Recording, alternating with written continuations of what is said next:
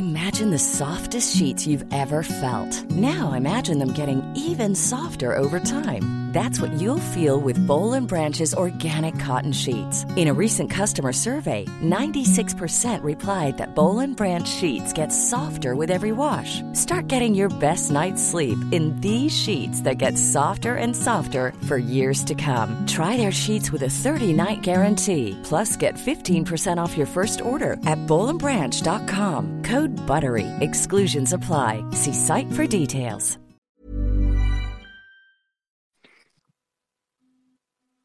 Bonsoir, bienvenue dans le podcast Culture PSG du jeudi 12 mars 2020, le podcast des quarts de finalistes de Ligue des Champions qui joueront pas la suite de la compétition. On va revenir ce soir sur le match d'hier soir contre euh, le Borussia Dortmund, victoire 2-0 donc grâce à des buts de Neymar et Bernat en première période.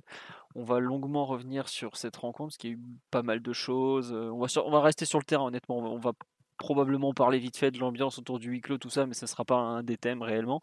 On va surtout se concentrer sur le terrain, parce qu'il y a quand même beaucoup de choses à dire déjà. On est quatre pour revenir ce soir. Nous avons Monsieur Martinelli, normalement. Salut à tous. Très content quand même, parce que c'est seulement le deuxième podcast après une qualification européenne qu'on fait. C'est vrai que le dernier, il était, il est pas, il est pas récent. Chelsea, Chelsea il y a 4 ans. Effectivement. Euh, euh... Ami, Omar, es-tu là toi aussi? Ami Omar est là, bonsoir. Très content du coup, moi c'est la première fois qu'on gagne un match éliminatoire au parc euh, depuis que je fais le podcast. Donc euh, je suis ravi. Et tu sais que je crois que c'est le. Non, non, non, on avait gagné contre Barcelone, c'était un match éliminatoire. Bon, ça s'était mal fini après, mais on avait gagné le premier au moins. Et l'ami Simon qui est là aussi. Salut à tous, ravi de découvrir la victoire en Europe avec le TSS. Superbe. Euh, bonsoir à tous sur live. Il y a déjà il y a beaucoup de monde. On s'excuse pour l'horaire un peu tardif, mais vu qu'on n'a pas vu nos familles depuis dimanche, entre les divers podcasts, le site, tout ça, on, a, est allé voir nos proches. Ils nous ont pas reconnus, mais tout va bien. Donc, on va faire ce podcast. Et puis, pour ceux qui ne peuvent pas écouter en direct, il sera bien évidemment disponible dès la fin. On va attaquer tout de suite sur donc, le, match de. C'était quand? C'était mercredi soir. J'ai déjà du mal, ça va être long. Victoire de 0, comme je le disais. Le fameux pouls du match va être pour moi euh, une rencontre qui été, je trouve, euh, bah, parfaitement gérée en fait. Je suis rarement euh, aussi positif, mais je trouve que le, le PSG, bon, plus en première mi-temps qu'en seconde mi-temps, a fait exactement le match qu'il avait envie de faire. Et Dortmund a. En gros, s'est plié au, à ce que Paris avait prévu. Ça, je trouve que ça s'est beaucoup ressenti en première période où le PSG attaquait à son rythme, donc sans prendre trop de risques, mais sans concéder trop non plus, même s'il y a eu deux semblants euh, d'occasion. En seconde période, ça a été un peu moins, euh, un peu moins bon côté parisien parce que je trouve qu'on n'a pas super bien utilisé le ballon, mais malgré tout, dans, et donc dans l'ensemble, je trouve que le PSG a fait un vrai match d'équipe européenne qui est sûr de sa force. Euh, genre une équipe où bah, elle va pas se demander au milieu du truc oh, est-ce que ça va bien, est-ce que ça va pas bien. Moi j'avoue qu'au bout de 25-30 minutes, je, dit, commence à me dire oh euh, ça commence à être compliqué.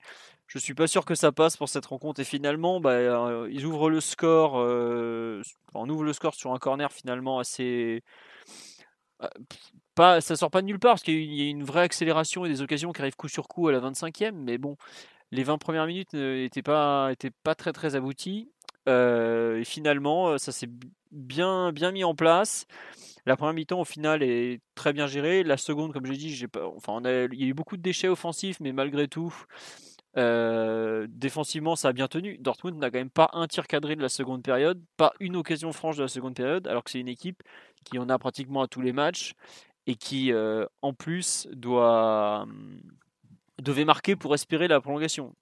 D'où le fait un peu de, je trouve, d'avoir eu ce, PSG euh, que j'ai trouvé euh, en contrôle. J'avais pas trouvé autant en contrôle pour une, rencontre européenne. En fait, j'ai retrouvé un peu la main mise sur la rencontre et l'équipe pas qui déroule, mais pas loin du match à Manchester. Alors forcément, plus en difficulté parce que le Borussia est une meilleure équipe que ce que Manchester était à l'époque. Mais voilà un peu l'idée que, je trouve de ce PSG hier soir. Donc un qualifié très très logique puisque Dortmund a laissé passer sa chance à l'aller. En gros, hier, ils ont, ils ont, ils ont jamais su faire le match euh, qui était attendu. Voilà, Mathieu, tu imagines tu vas rentrer plus en détail pour compléter cette analyse vraiment très très globale. Oui, bah, après, je, je pense pas qu'il qu'il ait fallu un PSG très brillant euh, hier soir pour passer.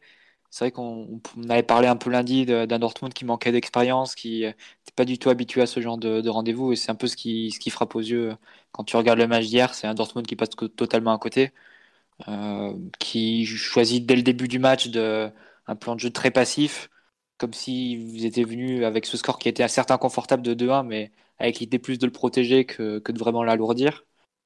Euh, bon, ils ont posé leur leur bloc médian un peu comme à l'aller en, fermant un peu les lignes, en resserrant les lignes, en essayant de couper la profondeur. Ça, ça a un peu gêné le PSG, mais pour le coup, ils ont tellement cédé l'initiative au PSG qu'à un moment ou à un autre, tu savais qu'il y aurait des occasions, il y aurait des situations.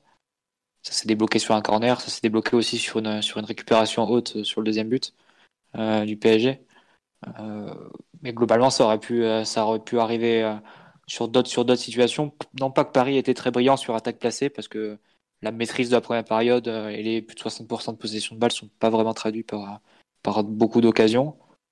Mais l'adversaire te laissait tellement euh, l'initiative, te laissait tellement la main sur le, euh, sur le match qu'au final, tu as pu, as pu te mettre en confiance en fait en répétant les passes, en, entrant dans le camp adverse et, en gagnant comme ça un peu en, confiance au, au flux de la rencontre. Après, sur la deuxième période, bon, toutes les circonstances, tout le poids de, de ce qui s'est passé les dernières années, aussi les problèmes de football qu'a cette équipe font que t'as pas eu la maîtrise parfaitement. De toute façon, c'est un peu illusoire de, prétendre l'avoir en Ligue des Champions à ce stade-là. Globalement, certains, certains coups en contre-attaque n'ont pas été super, super bien joués. Neymar et Mbappé, tu sens qu'ils n'étaient pas encore à, 100% et, et, ça nous a un peu condamné à, trop subir en deuxième période alors que tu avais vraiment des ballons de récupération intéressants à mieux jouer. Mais au final, face à un Dortmund très très timoré qui n'a pas pris sa chance, euh, tu t'en sors en étant quasiment jamais inquiété sur la deuxième période, même en ayant euh, cédé l'initiative, pas forcément volontairement, mais euh, en n'ayant pas pu vraiment garder le ballon ou faire ce que tu avais fait en première période. Donc au final, un match qui restera pas forcément dans les annales en termes de, de qualité, je dirais, mais une qualification qui était absolument nécessaire. il fallait absolument rompre avec ces trois années de, de honte. de malédiction ou de, ou de sorties de route vraiment, euh, vraiment compliquées. Euh, parce que bah, chaque année, c'est de, pire en pire. Tu te rajoutes le poids du, le poids du passé. Là, au moins, tu, peux repartir d'une page blanche et, espérer, si, si, la compétition se reprend, euh, pouvoir vraiment jouer la, la suite de, de, avec des champions avec toutes les chances. Parce que quand tu regardes le plateau, bon, bah, la meilleure équipe européenne est sortie hier. Le Real Madrid peut-être sorti et en balotage défavorable aussi. Euh, si tu imagines, si une Ligue des Champions qui doit jouer sur, euh, sur 3-4 semaines en juin-juillet, évidemment que le PSG euh, aura toutes ses chances et, pourra vraiment jouer la, victoire finale. C'est pour ça que c'était impératif vraiment de, de trouver un moyen de passer hier, même en n'étant pas forcément ultra brillant, mais juste concentré, très impliqué, avec tout le monde qui fait, qui fait les efforts et qui, qui s'arrache sur le terrain. bah, du coup, le PSG s'est mis dans cette situation-là et, et pourra vraiment jouer ses chances si la compétition reprend. Ouais, si la compétition reprend, malheureusement, on sait qu'aujourd'hui, euh, c'est pas, euh, pas certain du tout. Ah, il y a des, on nous dit le match d'hier ressemble beaucoup à celui de Liverpool au parc. Grosse domination avec des buts à la première mi-temps, puis du contrôle et de la maîtrise en seconde. Sur les deux matchs, on a senti un contrôle des émotions rares chez nous. Il faudrait revoir PSG Liverpool, mais de mémoire, le PSG attaque de façon beaucoup plus frontale contre Liverpool qu'hier. Hier, il y a vraiment 15-20 minutes d'une mise en place du jeu. Un peu ce qu'on n'avait pas réussi à faire à l'aller, à savoir amener progressivement le ballon devant, faire tourner jusqu'à trouver la faille. Là où Dortmund nous avait très bien contenu hier, peu à peu ils ont craqué, ils étaient moins agressifs dans leur, dans leur, dans leur pressing aussi, ils étaient moins saignants dans les duels. Je trouve que paradoxalement, ça ressemble un peu au match aller avec un PSG qui fait beaucoup mieux, un Dortmund qui fait beaucoup moins bien, plus à mon sens en tout cas qu'à PSG Liverpool ou à d'autres matchs qu'on avait pu voir par le passé. Et au contraire, je trouve j'ai parlé de Manchester PSG, je trouve que c'est un match qui ressemble beaucoup dans le sens où le PSG a pris son temps pour dérouler son plan en fait et l'a imposé à l'adversaire. PSG Liverpool, euh, c'est un peu, c'est pas du hurrah football, mais il y a quand même beaucoup de, moments où, on est en grande difficulté. C'est pas, c'est pas, il y a pas trop trop de maîtrise par exemple. Là, il y en a quand même beaucoup plus. Euh, le peu d'occasions concédées. Enfin, hier, euh, je sais pas si on se rend compte, Navas, il fait pas d'arrêt quoi. Il y a un coup franc un peu de loin et une frappe vicieuse en angle fermé. Mais pour un huitième de finale retour de Ligue des Champions face à une équipe qui a quand même beaucoup marqué cette saison et qui a une force de frappe offensive non négligeable, c'est vraiment bien. C'est vraiment très très très bien de, entre guillemets, de rien concéder. Quoi. Donc ça, c'est pour ça que j'ai un peu plus de mal à le, comparer par, à Liverpool. Et puis je pense que le PSG Liverpool était un match de bien meilleure qualité aussi en général. Comme l'a dit Mathieu, c'est pas pas une rencontre qui restera forcément dans les annales. Limite, on s'en souviendra plus pour le contexte et ce qu'elle signifie en termes d'accession au tour suivant que pour le, contenu du match en tant que tel. Omar, justement, sur le, contenu du match, euh, un avis avant qu'on attaque le, détour des, le détail, pardon, pas le détour. Ah, ça, scelle une, une, double confrontation qui, est, qui à certains aspects s'est passé comme, comme prévu, mais sur d'autres qui a été très différente dans le contenu. Parce que euh, hier, Paris solde un match, euh, un de ses matchs les plus défensifs qui soit, et, un de et du coup une de ses parties les plus complètes et de meilleure facture. Euh, pour une qualification qui souffre bah, d'aucune contestation tant la, tant la domination a été supérieure. je parle de la domination des joueurs défensifs sur les sur ben, sur l'équipe de Dortmund en, en, général. Euh, beaucoup de, de, maîtrise également. Euh, je ne sais pas si c'est sciemment qu'on a a autant abandonné le ballon, mais la deuxième période a semblé vraiment très très longue pour les, pour les joueurs de Dortmund qui n'ont pas réussi à trouver de, de position et nous qui avons défendu euh, avec un bloc ultra court et des lignes très resserrées. Donc c'est vrai que c'est assez surprenant quand on regarde le PSG comme on, comme on le voit euh, depuis plusieurs mois euh, d'avoir d'avoir eu cette version-là hier. Bon, elle tombe, elle tombe au meilleur moment. Enfin, elle tombe au meilleur moment parce que c'était un match auquel, duquel on ne pouvait pas passer à côté d'une double confrontation que vraiment on, devait emporter. Euh, après, ouais, c'est dur de, ne pas parler du contexte général parce qu'on ne sait pas si la compétition aura une suite, donc euh, on ne sait pas si ce match sera, sera à 20 ou s'il marque le, le début de quelque chose. En tout cas, c'est sûr que il nous allège d'une chape de plomb qui aurait été ben, au fur et à mesure de plus en plus insoutenable. Et je pense que les, images de, joie, de communion qu'il y, a eu hier, euh, avant, pendant et, après le match, euh, laissent un peu mesurer tout le poids de, je sais pas, de, la honte qu'on a eue ces dernières années où, on a pris des convenus sur des convenus. Donc c'est vraiment très plaisant de, de s'être débarrassé de ça et de et de pouvoir peut-être peut-être se, se, projeter vers vers une suite de la compétition où il y aura il y aura forcément des coups à jouer. Très bien. En fait, la démesure des la démesure des images de joie d'hier, c'est un peu le contrepoids de la démesure des réactions négatives après le match aller.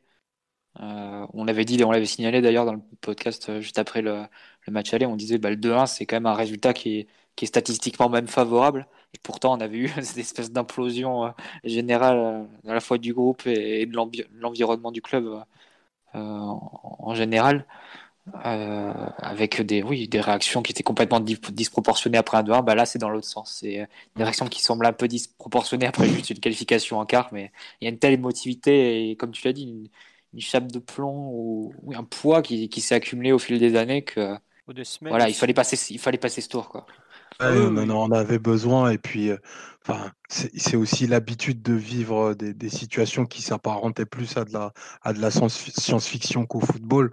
Je suis sûr que, que tous autant qu'on est, euh, à partir du moment où on a franchi la 80e, on s'est dit mais qu'est-ce que, que, que peut-il nous arriver de pire que ce qui s'est passé ces 3-4 dernières années?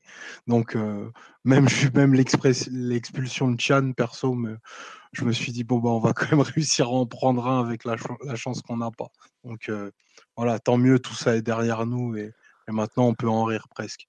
Ah, c'est marrant parce que moi j'étais pas du tout stressé sur la fin de match parce que je me disais bah au pire on va il y a prolongation bah tant pis prolongation t'es pas éliminé quoi. Enfin c'est tu vois t'avais pas le, coup près comme Manchester l'an dernier où premier but qui tombe bah c'était fini tu savais qu'il y avait plus de prolongation possible quoi.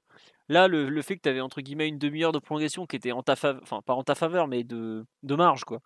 Ok, ok, tu te fais reprendre, bon, c'est toujours gênant, mais au pire, tu avais une demi-heure en plus pour, euh, pour, euh, pour tenter de regagner la rencontre. Euh, je trouve que le fait qu'on n'ait pas encaissé de but euh, durant bah, les 80 euh, premières minutes nous donnait pour le coup une vraie marge. Et je pense que ça a fait beaucoup de bien aux joueurs, justement, le fait de pas se dire, bon, bah voilà, au pire, si on en prend un, bah, c'est pas fini, quoi.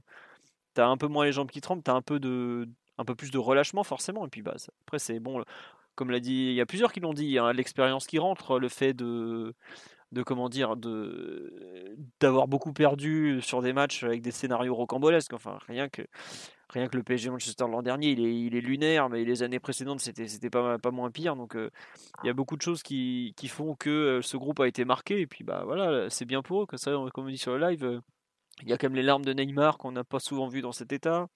Après, on a quand même aussi pas mal de joueurs. Euh, Neymar, à la, Neymar à la larmichette facile. Hein. Ouais, mais avec le PSG. Euh... Il avait pas déjà pleuré une fois au PSG, lui? Bah, si, quand on voulait pas le laisser partir, quoi. Mais euh. Au-delà de ça, pour un, pour un souvenir heureux. je crois qu'il avait déjà pleuré. Non, je mais avec, d'autres Brésil euh, régulièrement. Oui, voilà, mais le Brésil, encore... enfin la sélection, c'est encore autre chose. Il y a, as quand même tout le poids du Brésil sur les épaules. Je comprends que. Ah, c'est clair. L'aspect, l'aspect attachement et sentimental est bien plus fort aussi. Bah oui, oui. Enfin. Ça, c'est sûr. Bon. Euh, on dit on aurait très bien pu en prendre deux, mais franchement, pour un huitième de finale retour de Ligue des Champions, enfin, c'est une équipe qui marque énormément. Euh, c'est c'est vraiment peu. Enfin, il n'y a pas d'occasion pratiquement en seconde période. C'est vraiment rare pour le coup. Donc, euh, il y a deux frappes de, il y a deux frappes de 20 mètres de Brandt. Euh. Ouais, voilà, mais c'est des frappes un peu du quand tu, quand tu défends bas, c'est le risque que tu prends. Mais bon, n'importe quelle équipe constate ce genre de, situation quand tu, quand tu défends un peu, un peu proche de ton but. Ouais, ouais, mais bon. Sur l'analyse un peu euh, plus poussée de la rencontre, on, bon, on va, on va quand même revenir dessus. Euh, donc euh, Paris avait choisi de jouer en 4-4-2 finalement avec euh, quelques, quelques choix, à savoir Marquinhos en défense centrale, puisque Thiago Silva était finalement forfait, forfait qu'on a appris le jour même. On a eu également le duo Gay-Paredes au milieu de terrain qui a donc été annulé. aligné, excusez-moi, j'ai beaucoup de mal. Et finalement en attaque, c'était Sarabia, puisque Mbappé n'était pas apte à, à jouer plus d'une demi-heure. Bon, vu le match, je dirais même qu'il n'était pas apte à jouer du tout, mais bon, ça c'est autre chose. Euh, concernant ces choix de Tourol, qui étaient donc des choix, et Bernat aussi arrière gauche, parce que Kurzawa avait fait quelques, euh, quelques apparitions euh, dans les 11 avec les titulaires à l'entraînement, finalement pour rien, enfin pas pour rien, mais finalement pas de, pas de façon définitive. Est-ce que vous en avez, qu'est-ce que vous avez pensé un peu de l'équipe alignée, de la façon de jouer, un peu les, choix de Tourol en gros? Qui veut se lancer? Allez Simon, tiens, toi qui avais été très bah, critique après le match aller. Ouais, mais comme, comme tu l'as dit, on est revenu à un système qu'on connaissait, qu'on a énormément pratiqué cette saison depuis la fin novembre. Et c'est un des avantages de ce système-là, c'est que tu as beau changer deux, trois, peut-être même quatre ou cinq joueurs par rapport au match euh, aller ou par rapport à l'équipe que tu voulais aligner sur ce match-là, et bah d'un point de vue du système, ça change pas grand-chose.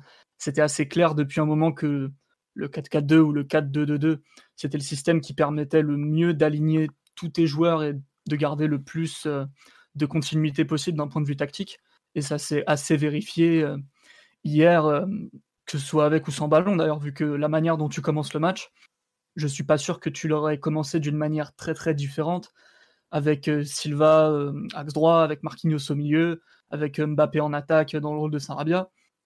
On a vu des choses que, que l'équipe sait faire, même si ça n'a pas été dans l'exécution du, du, foot champagne. Quoi. On n'a pas créé des dizaines de décalages, on n'a pas, pas fait des combinaisons euh, futuristiques, mais, mais on a vu l'équipe faire des choses, euh, faire un match très simple en fait.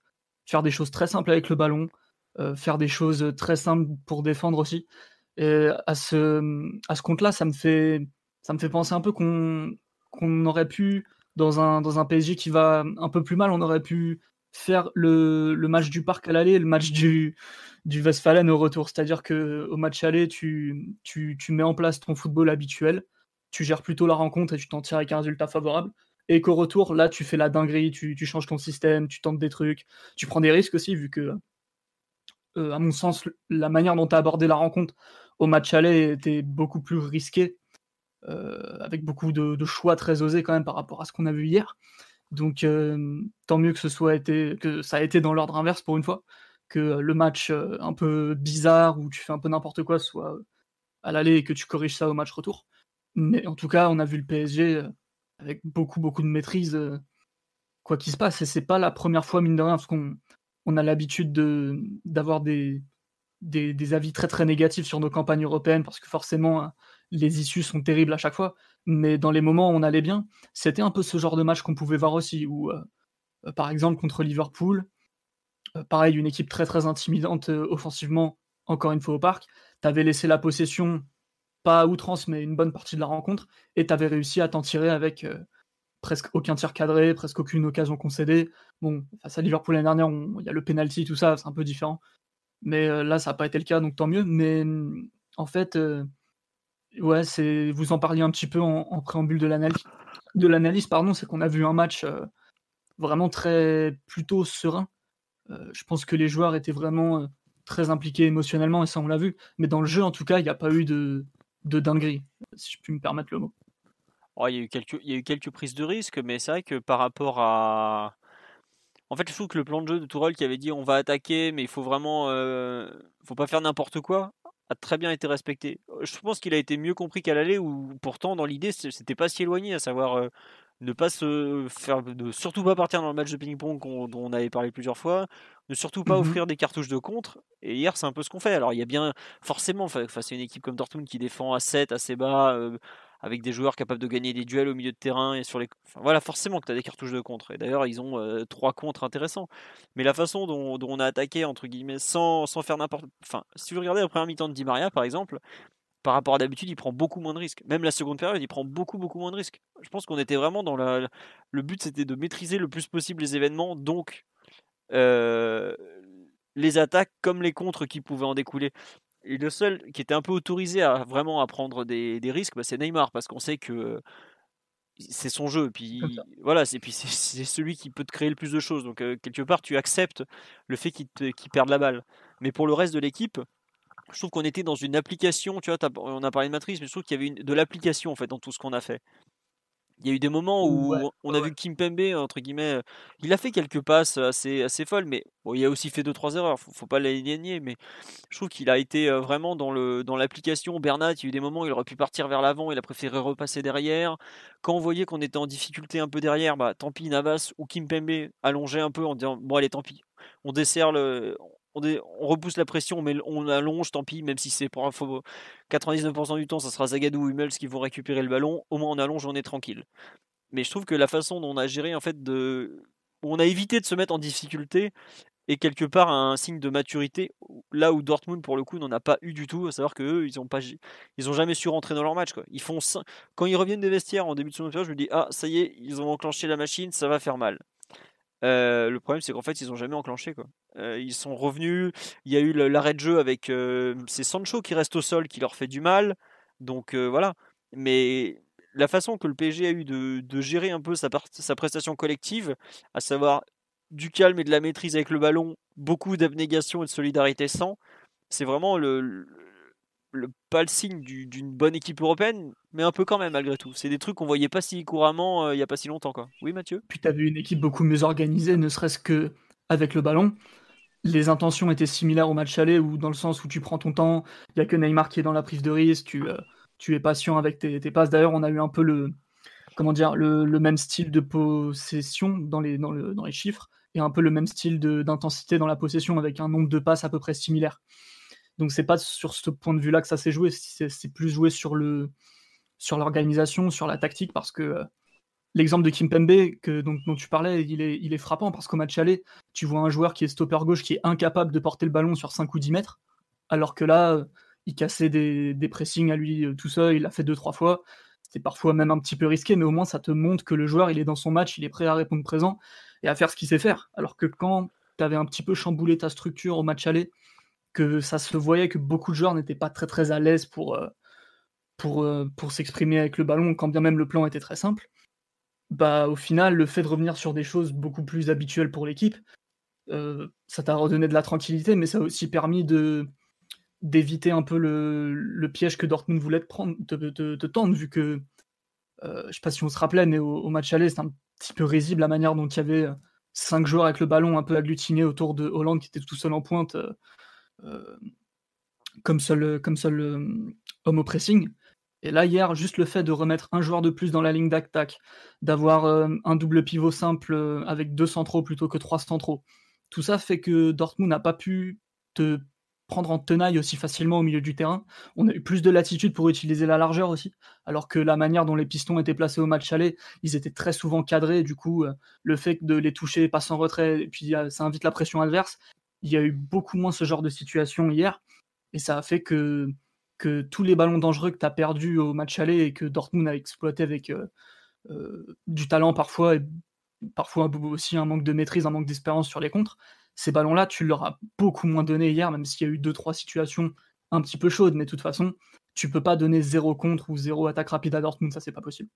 Bah, enfin oui, et puis t'es en huitième de finale retour de Ligue des Champions, enfin c'est une équipe qui est, qui est pas en crise, hein, qui est deuxième de Bundesliga et ah qui joue le titre. C'est évident que tu vas concéder. Enfin et encore, moi je reviens dessus, mais euh, le nombre d'occasions qu'on concède face à une équipe comme Dortmund, c'est franchement très très très bien hier. Défensivement. Euh, puis il faut voir d'où on part quoi.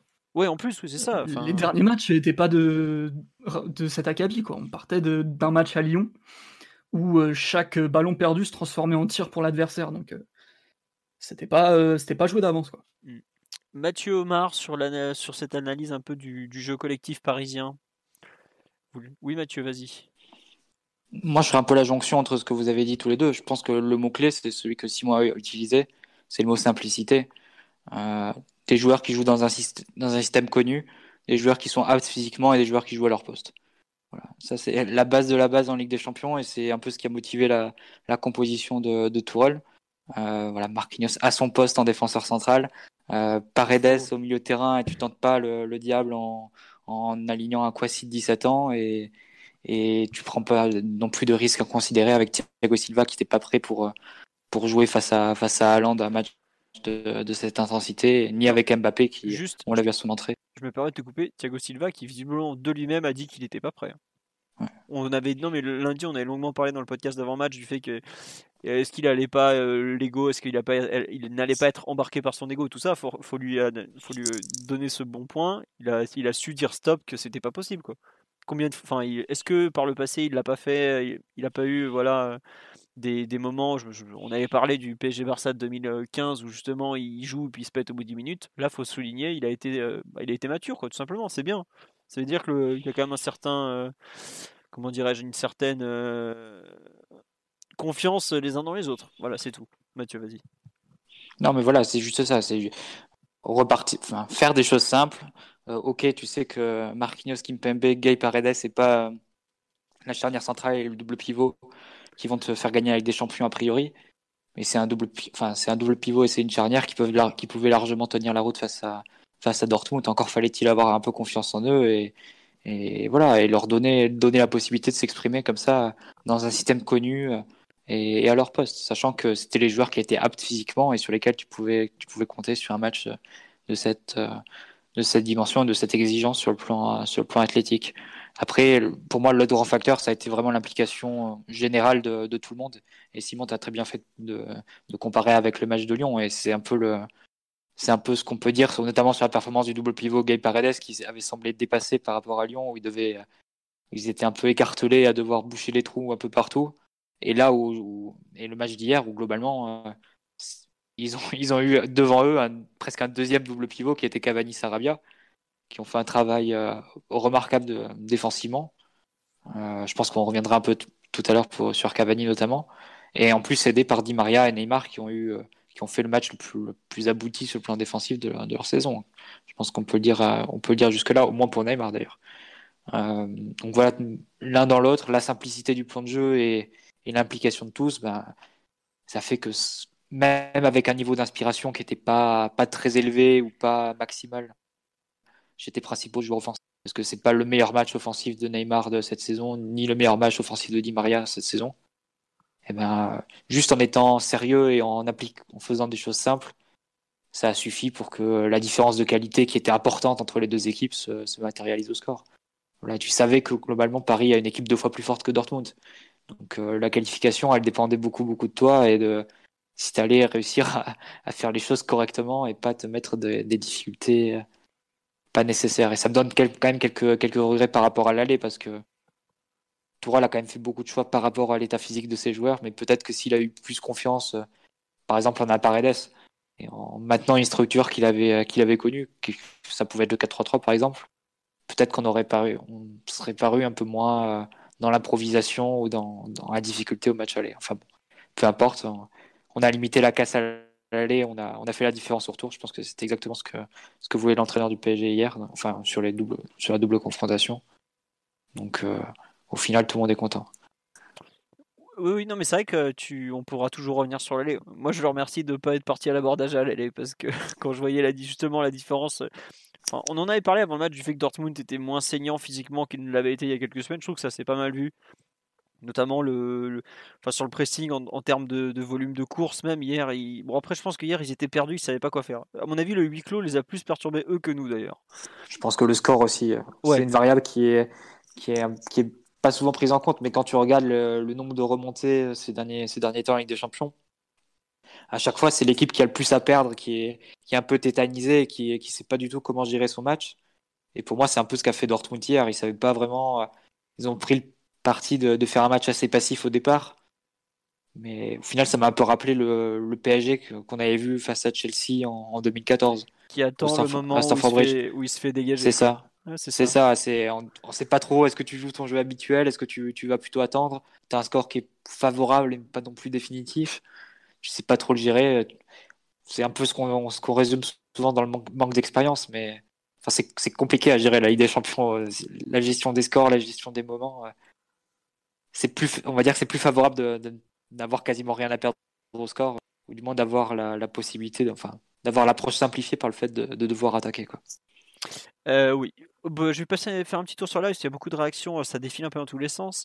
On nous dit euh, le vrai plafond de verre, c'est les quarts de finale. Oui, mais quand tu te fais sortir trois fois de suite, euh, dont deux fois de façon ridicule en huitième, ton plafond de verre, de verre pardon, est à ce moment-là les huitièmes. On verra pour les quarts s'ils se jouent, mais c'est comme ça. Aujourd'hui, le PSG, ça faisait trois ans qu'on n'était pas dans les huit meilleures équipes européennes c'est comme ça, c'est terrible, mais c'était la réalité. On n'était pas dans le top 8 européen. Le top 8 européen, il joue les quarts de finale. Et en plus, après, il peut jouer les, les quarts, etc., etc. Mais bref, c'est voilà. Après, les, je pense qu'il y avait une vraie barrière mentale qui est tombée hier, et ça se voit sur les joueurs, la façon dont ils sont, enfin, ils ont, ils ont, il y a tout qui est ressorti à la fin de la rencontre. Après, c'est vrai que c'était des circonstances très particulières, mais il fallait peut-être aussi ça. Donc bon. Euh, on nous dit Dortmund fait le match qu'on aurait probablement fait si on avait tenu le nul à Dortmund. Euh, c'est possible, ça, effectivement. Euh, faire un match comme ça, peut-être un peu d'attente, patient, mais bon.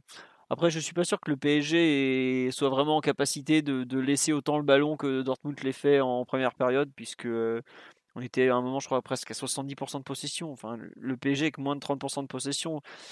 Ouais, je sais pas quand on était à Madrid peut-être, mais à domicile comme ça, c'est peut-être c'est peut-être beaucoup. Euh, on nous parle aussi du positionnement de Di Maria qui était très proche de la ligne de touche. Est-ce que c'était une consigne? Très probablement. Et c'était même possiblement une consigne justement pour écarter euh, vraiment au maximum Guerrero et pas se retrouver dans un entonnoir avec Guerrero, Chan, Witzel, euh, Hakimi, Neymar, enfin tout le monde dans, 20 mètres. À mon sens, c'était une consigne et vraiment pour justement qu'il y ait de l'espace entre Chan et Guerrero, qui ça, ça permet d'attaquer sur Zagadou, qui est quand même un, central euh, qui, est jeune et qui, apprend encore un peu le, métier sur ce poste, sur la défense à 3 notamment. Et, si je me trompe pas, justement, c'est cet, cet, ouvert, cet espace ouvert qui était le, qui permet l'occasion de Cavani sur le, l'occasion de Cavani, parce qu'il n'y en a eu qu'une globalement à ce moment du match. Donc euh, pour moi, c'est forcément volontaire. Je sais pas Simon, si tu, toi tu l'as revu le match de mémoire? C'était apparu aussi évident que Di Maria, son positionnement était, volontaire? Bah, Ce qui est bien avec les matchs aller-retour, c'est qu'au match aller, tu peux tirer des leçons de tes erreurs. Et on a bien vu au match aller ce que ça pouvait coûter de jouer euh, avec très très peu de largeur et, des joueurs vraiment collés les uns aux autres, euh, avec peu de dynamisme en plus.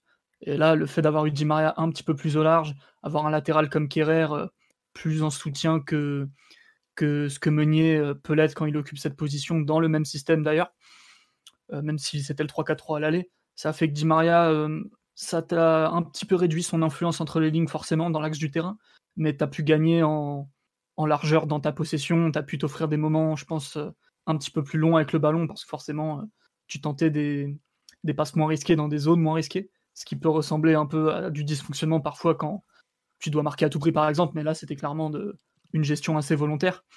Et je pense que ça a pu te donner de l'effet de surprise aussi sur le sur l'occasion dont tu parlais. C'est une des premières vraies incursions qu'il y a entre les lignes de Di Maria. Donc, du coup, dans le demi-espace côté droit qui, qui l'affectionne tout particulièrement.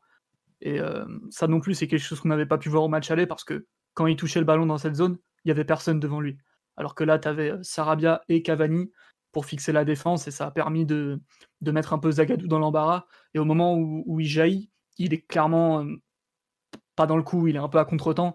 Et du coup, tu as Cavani qui part au but. Donc ça, c'est vraiment des choses que t'apporte le système, que t'apporte un peu le, le fait de se réadapter du match aller, tout simplement. Oui, oui, bah oui, c'est sûr qu'il y a eu pas mal d'adaptations par rapport au match aller. Là où Dortmund, pour le coup, n'en a fait aucune. C'est peut-être ce qu'ils Complètement. C'est peut-être ce qu'ils ont perdu. Ni les joueurs, ni le plan de jeu, ni, euh, ni les mécanismes, très peu d'adaptation de, leur côté. Ouais, et d'ailleurs, je trouve que leur, coaching n'a pas été terrible non plus, peut-être. Enfin, ne, rien changer à la mi-temps alors que tu es mené 2-0, euh, bon. Que tu as du mal, enfin, ils le savent depuis plusieurs semaines qu'ils ont du mal à créer des occasions de but dans ce système quand, quand ils sont face à une, dans certains cas. et je, trouve... plus bas. Ouais. voilà, je trouve que le fait qu'il change rien du tout. Alors après, euh, Brandt, il rentre à la combien À la 65, je crois, ou par là. Est-ce que c'est pas déjà trop tard? Sachant que c'est à, lui seul, euh, il n'y a que lui qui a réussi à créer vraiment du danger en seconde période. Enfin bon, on va pas se plaindre. Hein, si, si Lucien Favre faisait pas ce genre d'erreur, il serait déjà plus à la tête du Borussia, il serait dans un plus faut pas sous-estimer la... Excuse-moi, faut pas sous-estimer la performance défensive non plus. Je pense que ça faisait 20 ou 22 matchs que Dortmund n'avait pas marqué, euh, que ce soit à domicile ou à l'extérieur. La dernière fois, c'était au mois de novembre contre le Bayern, donc ça commence à faire beaucoup, beaucoup de rencontres euh, où ils mettaient minimum euh, un ou deux buts. D'ailleurs, je crois que leur moyenne cette saison au championnat, c'est 2,9, il me semble. En, Champions League, c'est aussi pas mal. Ils arrivent à mettre beaucoup de buts à l'extérieur. Ils ont mis un but au Camp Nou, notamment. Ouais, mais ils mettent un but alors qu'il y a 3-0 aussi, donc c'est un but un peu bâtard, quoi. C'est sûr, mais c'est, c'est pas une équipe qui est capable normalement de se déchirer à ce point offensivement. Faut pas, euh, d'ailleurs, on avait prévu beaucoup, beaucoup de scénarios pour ce match. Le fait qu'il ne marque pas du tout, je pense qu'à peu près personne ne l'avait dit ça. Ah, je pense que même Tourelle ne l'avait pas prévu quand il dit ouais on va attaquer, on n'est pas une équipe qui sait tenir un 1-0, tout ça. Mmh. Euh. exactement. Voilà, donc euh, bon. Sur l'aspect collectif, Omar, on t'a pas du tout entendu, alors qu'on veut entendre ta douce voix pour nous rassurer et nous dire des choses agréables sur le match d'hier plusieurs, euh, choses à mettre, euh, au, crédit de l'équipe. On, en parlait tout à l'heure, euh, la, prestation, la prestation défensive, qui est, une des meilleures productions qu'on a pu faire avec un plan qui était assez simple. Les quatre, joueurs de derrière avaient, pas pour, mission de se projeter énormément. Je pense que celui qui avait le, plus de responsabilité avec le ballon et en, projection était Kipembe, parce que je pense que Bernat en première période, euh, excepté son but où il prend quelques libertés, a joué quasiment l'intégralité de son ballon, de ses ballons sur des appuis en retrait. Il n'est pas monté énormément comparativement à d'habitude. Et Kerr était vraiment, vraiment dans une mission pour le coup lui très similaire à, à celle qu'il a pu jouer contre contre Liverpool, où ben il, essayait de, de, cadrer la largeur que, que, prend souvent Sancho. Et c'est une mission qui mène, qui mène plutôt, euh, plutôt, plutôt de manière euh, très, très, très, très bonne, à mon sens. Et euh, donc la, la, charnière centrale qui a été très, très, très, très dominante. Et je pense que c'était c'était forcément une des clés du match, tant, tant on avait été pilonné notamment en deuxième mi-temps au, match aller, et on a su répondre ben, un au défi physique qui a été proposé et qui a été largement remporté, notamment par, par Kipembe.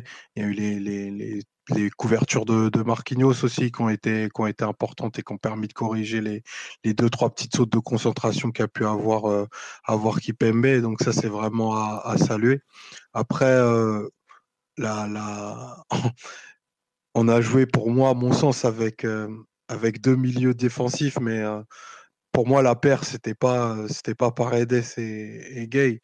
Le, meilleur 6 sur le terrain hier, c'était, c'était Cavani, qui a fait un match euh, vraiment de, de, sacrifice, comme j'en ai rarement vu.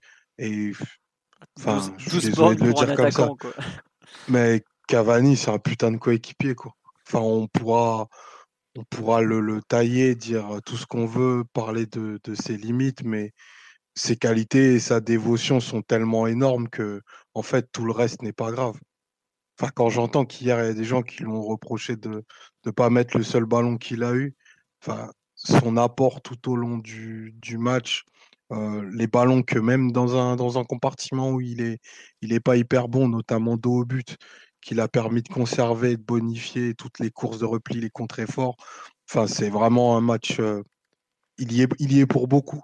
Comme quoi, dans un match de foot, on peut être un, un petit acteur, mais un grand artisan d'une victoire. Et là, pour le coup, euh, Cavani, il a vraiment, vraiment. Euh, enfin, il a une grosse part du gâteau qui, qui lui revient sur ce match-là. Mais bon, c'est pas le moment des prestations individuelles, mais je pense qu'il fallait en parler parce que bah. le, la réussite défensive de ce match, enfin, passer, passer en, Ligue des Champions, c'est forcément à ce prix, quoi. C'est, enfin, tu dis que on peut, on en parlera dans les performances individuelles, mais je trouve qu'en fait, c'est tellement rare qu'un attaquant ait un impact aussi fort défensivement que je trouve que limite sa prestation a plus sa place dans un contexte collectif qu'individuel en fait. Parce que c'est sûr. Il a trois ballons d'attaque. Bon, il y a son occasion où pour moi, il fait le bon geste, mais Burki fait. Il la joue bien. Il la joue bien. Burki fait un, un arrêt extraordinaire. Mmh. c'est clairement Burki qui la sauve plutôt que Cavani qui rate. Hein. Euh, c'est clair. Bah... Je suis d'accord. Mais euh, après, le reste, bah, tu as quelques appuis sur les côtés, comme j'ai écrit sur le site. Tu as deux, trois trucs. Euh, le contrôle en aile de pigeon, peut-être, aller. Si, si, tu veux être un peu, un peu taquin, ça manque un peu de finesse. Mais c'est pas grave, quoi. Enfin, franchement, à côté de tout le reste, il faut vraiment être un, un pinailleur pour, pour retenir ça, quoi. de toute façon, le bilan, il est, il est simple. Il a eu 10 passes à faire, il les a toutes réussies. Oui, c'est pas, c'est pas courant ça. Euh, voilà. non, mais ça, tu vois, s'il a eu que 10 passes, c'est dire qu'en termes de volume offensif, il n'a pas été très sollicité. Mais ça veut dire aussi qu'il. Voilà, tout à l'heure, on parlait de jouer simple, d'application, bah, ça, se retrouve là. Après, enfin, voilà, le match défensif qu'il fait, il est. Enfin, c'est lunaire. Déjà, depuis quand c'est un attaquant de pointe qui est le joueur qui court le plus sur le terrain, quoi? C'est pas possible. Ouais, même on me dit sur live, 12 il km à peu près, je crois. Ouais, c'est ça, il fait 12 km. Enfin, pour un attaquant, c'est irréel. Normalement, c'est des, des, latéraux qui, qui, courent des 12 bornes ou des milieux défensifs. Là, c'est un attaquant de pointe qui se retrouve à faire des distances. Je sais même pas s'il y a un attaquant de. Ah, si, il y, a, eu des matchs à 123 km courus cette année, donc il y a dû y avoir des attaquants qui ont fait un truc pareil. Mais dans un match. Griezmann euh, facile à l'époque. Oui, voilà. Mais. Enfin, t'en as pas beaucoup des joueurs comme ça. Et à lui tout seul, il, a perturbé toute la relance de Dortmund et même Sarabia, euh, pareil, il y a eu un, travail en termes de pressing assez fou pour empêcher Dortmund de relancer tranquillement. C'est le match défensif des attaquants, ouais, euh, le double pivot par Edes euh, Gay, il en a bien bien profité parce que on voit en début de seconde période quand Dortmund arrive à nous acculer vraiment devant le but, bah, Cavani au bout d'un moment et Sarabia ils peuvent pas redescendre trop bas. Malgré tout, Cavani le fait. À un moment, on voit Sarabia qui est pratiquement neuf et Cavani qui vient jouer comme un comme un 10 de 4 2 3 quoi et parce qu'on en a vraiment besoin. Mais c'est irréel, quoi. Enfin, le type, il est censé, il a 30. Enfin, moi, je regardais sur BT parce que je m'évite RMC Sport et que j'ai le choix. Mais les, les, commentateurs anglais disaient mais c'est pas possible qu'un mec de 33 ans court comme ça quoi. Il a montré, enfin il est en fin de contrat, on peut vous garantir que physiquement il est, il est plus qu'apte le type quoi. C'est c'est complètement fou quoi la réponse. On a du coup après le match, euh, après le match d'hier, on a la réponse à la question qu'on se posait euh, à la suite de la décision qui avait été celle du club de le garder au mercato de janvier, de savoir si tu allais garder un joueur impliqué, un joueur qui allait être euh, vraiment apte physiquement, parce que le Cavani des derniers mois, c'était c'était pas vraiment ça. Hein. C'était pas c'était pas le Cavani de 2014 ou 2013 en termes de volume physique. Et là, sur rien que sur le match d'hier, je pense qu'il justifie la décision du club de l'avoir gardé. Ouais, parce que c'est un match que lui seul peut le faire, peut faire dans l'effectif. Ah bah, euh, enfin, c'est pas le Icardi actuel qui va courir 12 bornes, hein, ça. Euh. Non, mais c'est. tu, peux, tu peux étendre. Il y a très pour aller à la pâtisserie des rêves, c'est possible. 12 bornes, non, mais 12 Twix sans, sans souci. les, les, grands jours montent à 12 Twix. Euh, non, non, mais ouais, non, c'est vrai que c'est fou, quoi, cette prestation de, fin, de course. De... Puis c'est pas des courses, c'est pas des petits replacements, quoi, c'est des, des, des, grosses courses de, de port, quoi. Ouais, non, c'est. Disons que c'est pas un match où techniquement tu tu peux entre guillemets dire qu'il euh, qu'il t'a apporté tant que ça, même s'il a fait le taf quoi. Mais par contre, enfin, tu joues avec un tu joues avec un, joueur défensif de plus, quoi. Et ça, ça, vaut très cher, quoi. Bah, disons que Neymar et lui, Neymar qui est le troisième parisien aussi qui a le plus couru, on va dire que c'est vraiment des, symboles de, ce qu'a été le, PSG, de ce qu'il a fallu pour passer hier. C'est-à-dire, tu sais que cette équipe, a des problèmes de football, elle, elle a du mal à trouver beaucoup de fluidité offensive, elle peut, être vite en difficulté si l'adversaire hausse le rythme. Elle a évidemment des problèmes de, stabilité, de, pas de mental, mais on va dire qu'elle a du mal à, gérer un peu les, différents moments d'un match. Euh, donc tu savais que tout ça, ça allait pas être résolu euh, d'un coup sur un match comme hier. Par contre, il fallait être absolument là dans, l'état d'esprit, dans la discipline et dans, dans les choses qui sont basiques, mais qu'on voit tellement peu et qu'on voit même pas dans les gros matchs de Ligue 1. Euh, c'est un peu, je pense que c'est ça qui fait la différence et ce qui te permet ensuite de, de, marquer bah, sur deux, deux actions et, mais surtout de pas encaisser. Donc c'est ça, c'est vraiment, c'est vraiment important parce que même si Neymar et Cavani n'ont pas été brillants offensivement, le fait qu'ils aient fait leur part du travail défensif, ça, ça a soulagé tout le monde et ça, ça permet ensuite de, de pouvoir marquer sur tes, tes quelques opportunités. Ouais, ouais. Euh, après, c'est vrai qu'on nous dit oui, euh, Icardi aurait peut-être pu créer des décalages avec des passes plutôt que des enfin plutôt que de faire des passes en arrière comme euh, comme Cavani. Mais je suis pas sûr qu'hier le PSG avait besoin de faire des passes en décalage et tout ça. Je crois que le PSG avait surtout besoin d'être solide défensivement et pour le coup, je suis pas sûr que Icardi, malgré toutes ses qualités, soit en mesure de livrer un match défensif pareil. Après, comme. Ouais, puis les décalages par les passes, je pense pas qu'on parle du même Icardi, mais bon, voilà quoi. Après enfin, le match défensif que fait Cavani, tu as très très peu de joueurs qui sont en mesure de le faire. Déjà, il faut une caisse incroyable. Euh, et puis bah, après, il faut, aussi la volonté mentale de, entre guillemets, de sacrifier son match. Parce que tu fais ça, tu sais très bien que tu peux pas. Euh, enfin, tu, tu tues ton match, quoi. Tu, tu, le fais pour les autres. Voilà. Comme, comme disait Omar, c'est un match de coéquipier qu'il a fait. Après, bon, il a toujours été comme ça, donc on peut pas. On peut pas être surpris, mais on peut quand même être euh, ravi de le voir être en mesure de courir euh, autant après avoir été aussi souvent blessé. Euh, sur l'aspect collectif, est-ce que vous voulez rajouter quelque chose La façon dont on a défendu euh, Ouais, il faut en parler. Bah vas-y Simon. bah, la manière dont tu as abordé ce match-là était très très très différente du match aller quand même, vu qu'au match aller, tu t'es lancé dans un espèce de défi de, de duel, de pressing, de contre-pressing, toujours dans des situations, ou quasi toujours en tout cas dans des situations de 1 contre 1, euh, ce qui a amené euh, et des soucis de désorganisation et des failles, euh, des faillites même sur le plan physique, voire certaines faillites sur le plan individuel où notamment Thiago Silva avait souffert le martyr une ou deux fois face à Hollande, dont la plus grave étant le, deuxième but qui, qui le match. là, tu es revenu à des choses beaucoup plus sommaires, beaucoup plus basiques et, beaucoup moins risquées d'un certain point de vue, parce que c'est basique, mais c'est pas ton système qui définit ton plan de jeu. Euh, c'est ton plan de jeu qui va définir tout dans ton match, bien, bien au-delà du système. Donc pour moi, le fait que tu joues avec un défenseur de plus dans ta ligne euh, arrière ne veut pas dire forcément que tu vas faire un match euh, plus défensif ou que tu vas t'assurer une meilleure organisation, une meilleure défense ou une meilleure manière de jouer. Je pense que c'est une vision très très basique des choses.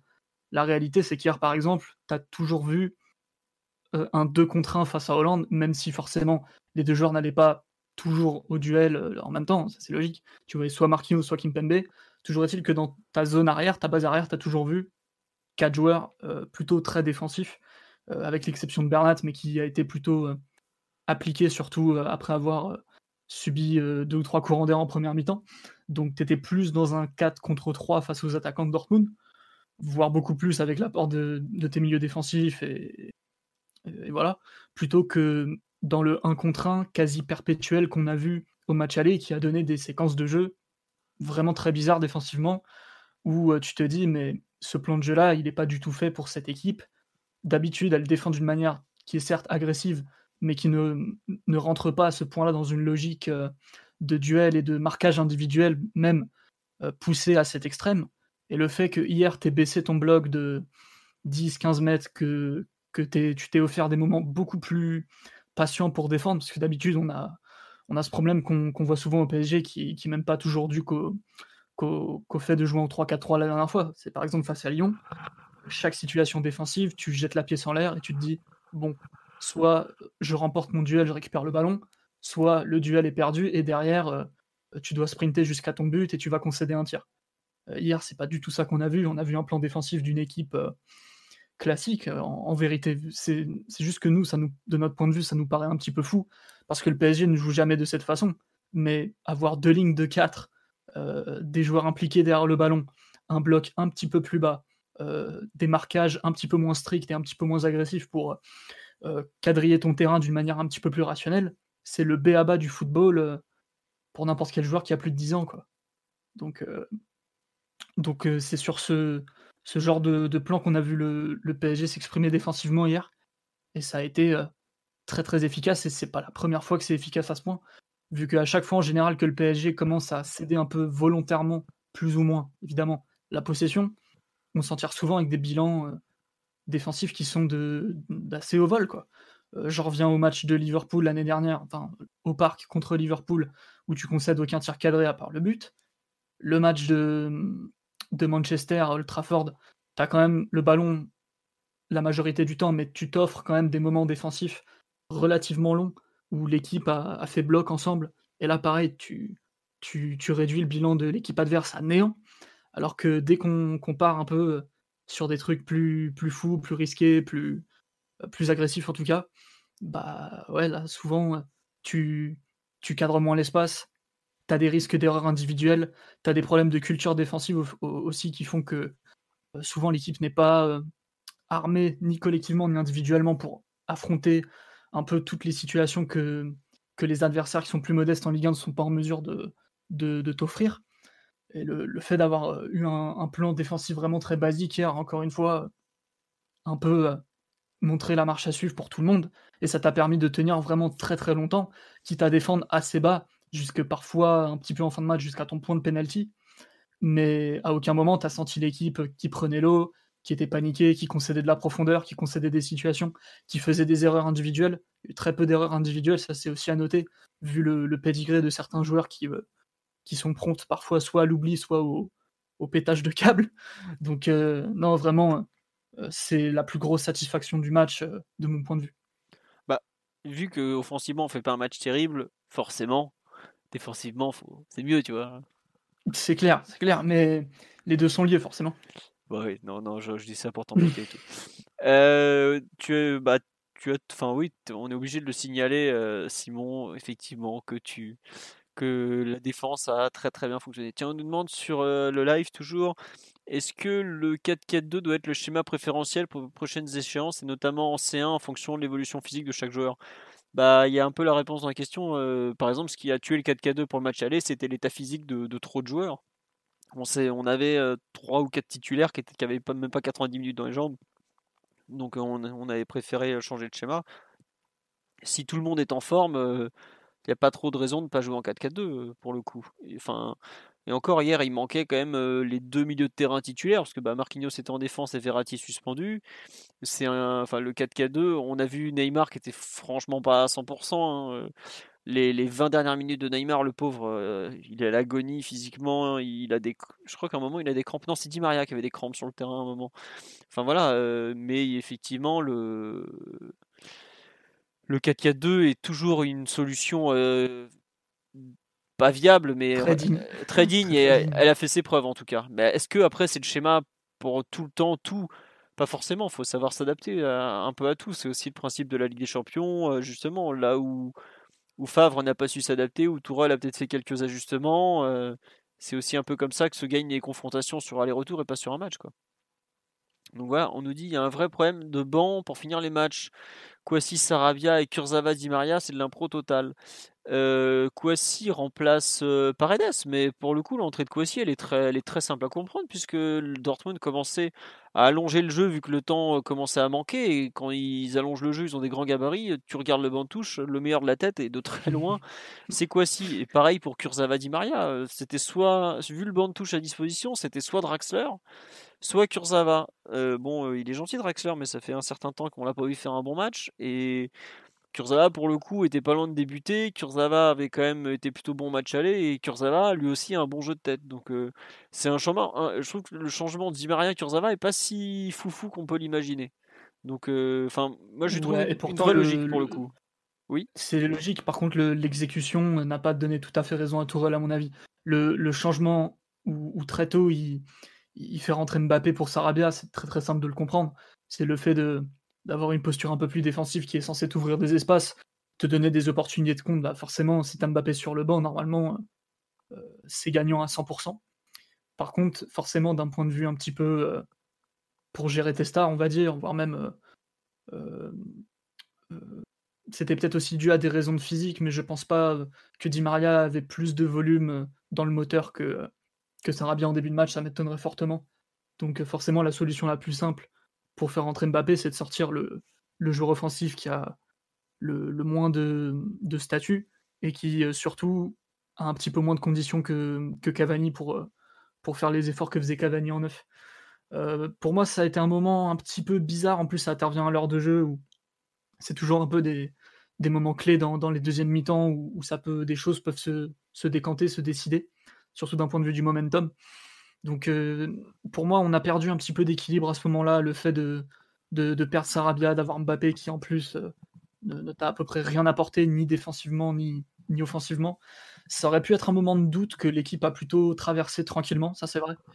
Euh, pour autant, ce changement est un petit peu, un petit peu raté pour le coup. Je sais pas ce que vous en avez pensé les gars, mais le fait de perdre ton deuxième offensif qui défend le plus pour mettre un Mbappé bah, complètement à côté de ses pompes, c'est un peu. Bah, il est raté parce que, parce que Mbappé est dans cet état-là, mais après, je te trouve un tout petit peu dur parce que Mbappé a quand même fait deux ou trois interceptions ou retours défensifs importants, notamment sur le côté gauche quand, quand Neymar commençait vraiment à, accuser le coup. après, c'est vrai que sur le plan offensif, bah, tu le vois dès le premier ballon de toute façon. Hein. Il a un premier ballon, il peut, il peut aller en percussion, il peut, il peut dribbler, il peut dribbler son vis-à-vis et il le passe pas. il se fait. Une ou deux fois, il perd l'équilibre tout seul d'ailleurs. De toute façon, on a rapidement vu que c'était pas le, Mbappé des, des, grands soirs et je pense que c'est un peu, c'est un peu contribué à la, au fait de devoir défendre assez bas et de et à la pression d'une équipe qui, qui recule en deuxième période parce que plusieurs fois, tu as des, as des opportunités avec, avec Neymar, avec Mbappé sur des ballons de contre-attaque et ils sont très très mal joués, ils sont aussitôt perdus. Et là, forcément, quand tu perds ces ballons-là, tu te, tu, te, tu te contrains à, devoir reculer et à, devoir basculer en position plus, plus défensive et plus basse. Bah. Donc c'est, je pense qu'avec un meilleur Mbappé, ça aurait été peut-être plus concluant euh, le changement. Malgré tout, il, fait, il empêche quand même Dortmund de, de partir à l'abordage. Tu, enfin, je trouve que pour moi, si Mbappé ne, ne, rentre pas, par exemple, si on garde Sarabia, je serais pas surpris que Hummels il finisse le match devant. Quoi. Et ça peut être un, c'est un mec super chiant à gérer dans ces cas-là parce que tu mets des grands ballons, il a un super jeu de tête, il fait des déviations. Et tu sais très bien que bah, long ballon déviation, c'est un, un, vieux classique du football. Euh, il y a des petits Hollandais qui sont encore en train de chialer. Quoi. Donc, euh, après, après, ça n'a pas empêché Fab de passer Reina euh, piston droit et de faire jouer ouais. Brandt devant la défense. C'est sûr, mais je trouve que la l'entrée de Mbappé leur a fait un peu peur malgré tout. Et je trouve tu, gagnes en intimidation dans la profondeur. C'est ça. Tu, en fait, quelque part, tu as étalé un peu sur le terrain l'équipe de Dortmund où tu pouvais plus avoir, euh, tu pouvais pas les, ils pouvaient pas se placer euh, genre à la ligne médiane quoi. Tu sais que tu te places à la ligne médiane. D'accord, je suis d'accord pour dire que c'était sans doute le raisonnement, mais je suis pas sûr que ce soit, c'était vraiment l'effet, l'effet. Euh, en conclusion en fait de, de, changement. Je trouve pas que ça ait apporté tant que ça, mais c'est vraiment lié à l'état l'état ponctuel de Mbappé qui était clairement pas prêt. Ah oui, non. Euh, juste une question sur les entrants qu'on m'a beaucoup posé sur le live, donc je vais y répondre une nouvelle fois. Pourquoi il y, a un maillot, il y avait le nom sur le maillot de Kwasi? Parce que les normes de la Ligue des Champions imposent d'avoir un nom sur le maillot, alors que les normes de la Ligue 1 n'imposent pas d'avoir un nom. Voilà, tout simplement pourquoi il y, a quoi, il y avait euh, Nyanzu sur son maillot de Champions League et qu'il n'y a pas marqué Nyanzu ni Kwasi sur son maillot de Ligue 1 parce qu'il n'est pas professionnel. Et d'ailleurs, je me demande si c'est pas la première fois que le PSG fait jouer un joueur non professionnel dans une phase éliminatoire de Coupe d'Europe. Hmm. Voire un club français tout court, parce que c'est quand même un truc assez rare. Mais bon, c'est un détail ça. On a évoqué un peu l'aspect offensif, défensif, le coaching, le dispositif choisi. Sur l'analyse collective, je pense qu'on a fait le tour ou il y a quelque chose que vous voulez rajouter? Bon. Allez, on a fait le tour. Sur les performances individuelles, y a quand même, c'est peut-être plus un match de perf individuel malgré tout. Euh, à voir. Euh, qui veut se lancer à propos de qui? Bon, on, met on va quand même dire un petit mot sur euh, l'homme du match de l'UFA, à savoir Juan Bernat. On est, on est bien obligé. Oui, Omar, tu peux garder ton micro coupé, t'inquiète pas. Simon ou Mathieu, qu'est-ce que vous souhaitez en dire euh, à peu près, rapidement? Vas-y Mathieu. Vas ça vous inspire pas des masses le match de Juanito oh, Du match, je trouve que c'est un peu, c'est un peu, c'est un peu exagéré, ça mais m'a fait rigoler. Ouais, on sait pas comment il est attribué, hein, tu sais donc. Euh. Bah, il a marqué le deuxième but et non, mais après c'est vrai que pour le coup, non, il a apporté ce qu'il apporte habituellement, c'est-à-dire outre un but décisif comme il en a pris l'habitude au PSG, la capacité à, à faire ces petites pas des percées, mais des, des petits dribbles de dégagement comme ça sur de 2-3 mètres comme pour, pour sortir d'un pressing et s'ouvrir le, jeu vers l'intérieur. Ce genre de situations qui sont vraiment très, très intéressantes pour, se, pour, se, pour prendre un peu d'air face, face au pressing adverse. Et, et même s'il n'a pas été très très intense côté Dortmund, ça fait, ça fait toujours du bien dans ce genre de situation. En plus, bon, soit il arrive à, à garder la balle, à sécuriser la possession, soit il gratte une faute, donc c'est toujours, toujours utile. Il s'est fait prendre une fois dans le dos. Bon, ça, tu sais que c'est les. Deux fois, deux fois, deux fois, Mathieu. Deux fois. Deux fois, ouais. Après, c'est vrai que je pense qu'il il aurait pu être plus en difficulté que ça face à Hakimi parce que plusieurs fois Dortmund, euh, ils partaient du côté gauche et ils arrivaient en deux passes à, à, retrouver Hakimi lancé côté droit comme ça. Mais souvent, ça venait de. Enfin, souvent, soit Hazard, soit Sancho était, était plus dans l'axe. Donc, il n'y a jamais vraiment eu de situation de deux contre un euh, où Bernat aurait pu se retrouver vraiment très en difficulté. Et donc ça, ça lui a permis de défendre pas, pas forcément, ouais, voilà, pas forcément en difficulté, pas forcément dans des situations qui, qui, auraient, qui l'auraient conduit à, à devoir faire des choix et des choix compliqués. Donc euh, au final, c'était un match où il a pu mettre en valeur ses qualités sans être trop trop pris à, défaut sur ses, sur ses limites et sur, ouais, sur ses défauts. Ouais. Après, non, c'est vrai qu'il faut quand même signaler le fait qu'il euh, il marque de façon irréelle en Ligue des Champions. C'est fou parce que franchement, on l'a pas beaucoup vu en phase offensive. Hein. Il a, je sais pas s'il a touché plus de un ballon dans la surface adverse, je parle, et il marque encore. C'est, enfin, la capacité qu'il a à être décisif en Ligue des Champions, il y a, il y a c'est même pas faire des grands matchs ou des. Alors, il a souvent fait des bons matchs, mais par exemple, Maillard, je trouve pas qu'il fait un match. Enfin, j'ai pas du tout aimé sa première période, à part le but, par exemple. Enfin, si, j'ai pas aimé les, les, les, gros courants d'air dans son dos, alors que euh, c'est un truc, enfin, ça fait des semaines que ça dure. Je comprends pas comment. Ouais, il y en a un qui est pas trop de sa faute pour le coup. Euh, c'est un peu voilà la situation qui, qui veut ça. Et il y en a un qui est vraiment pour lui, c'est-à-dire que euh, il sort complètement de sa zone pour suivre euh, Hazard, il me semble, mmh. au mépris total de, du bon sens limite, parce que dans son champ de vision au départ de l'action, il y a quand même Hakimi tout seul le long de la ligne. Et pour autant, ça l'empêche pas de suivre Hazard dans une zone où il devrait pas le suivre et, et Hakimi, là, il n'attendait que ça, quoi. Et ça amène une situation assez chaude, d'ailleurs. Ouais. D'ailleurs, j'ai pas trop compris pourquoi Dortmund n'avait pas utilisé euh, un, peu ce qu'avaient fait les Lyonnais, à savoir euh, intégrer euh, un joueur de plus, enfin surcharger le côté en fait, ou que ce soit le côté gauche parisien avec Kim Pembe, Bernat, Kurzawa, ce genre de joueurs. Par exemple, Londres, on l'a pratiquement pas vu aller décrocher pour tenter de se mettre dans cette zone, quitte à, enfin, quitte à, attaquer quoi, vraiment à trois joueurs sur un petit espace. Alors que tout adversaire qui a regardé un peu le PSG sait que le, la faille elle est euh, entre Kimpembe et Bernat quoi. Et eux ils l'ont pratiquement pas exploité je trouve cet aspect du terrain quoi. J'ai pas trop compris. Bon après je, on va pas se plaindre, hein. c'est peut-être grâce à ça qu'on est en train de faire un podcast de débrief de victoire mais euh, c'est bon.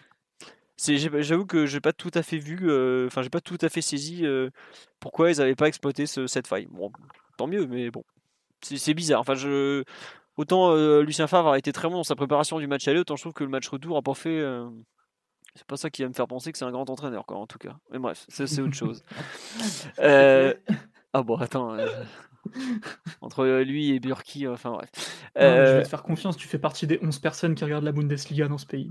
Bah, c'est bientôt fini, donc il va aller se grouiller, les gars, c'est terminé. non, mais oui, sur Bernat, ouais, non, juste l'aspect décisif est quand même complètement irréel. Je...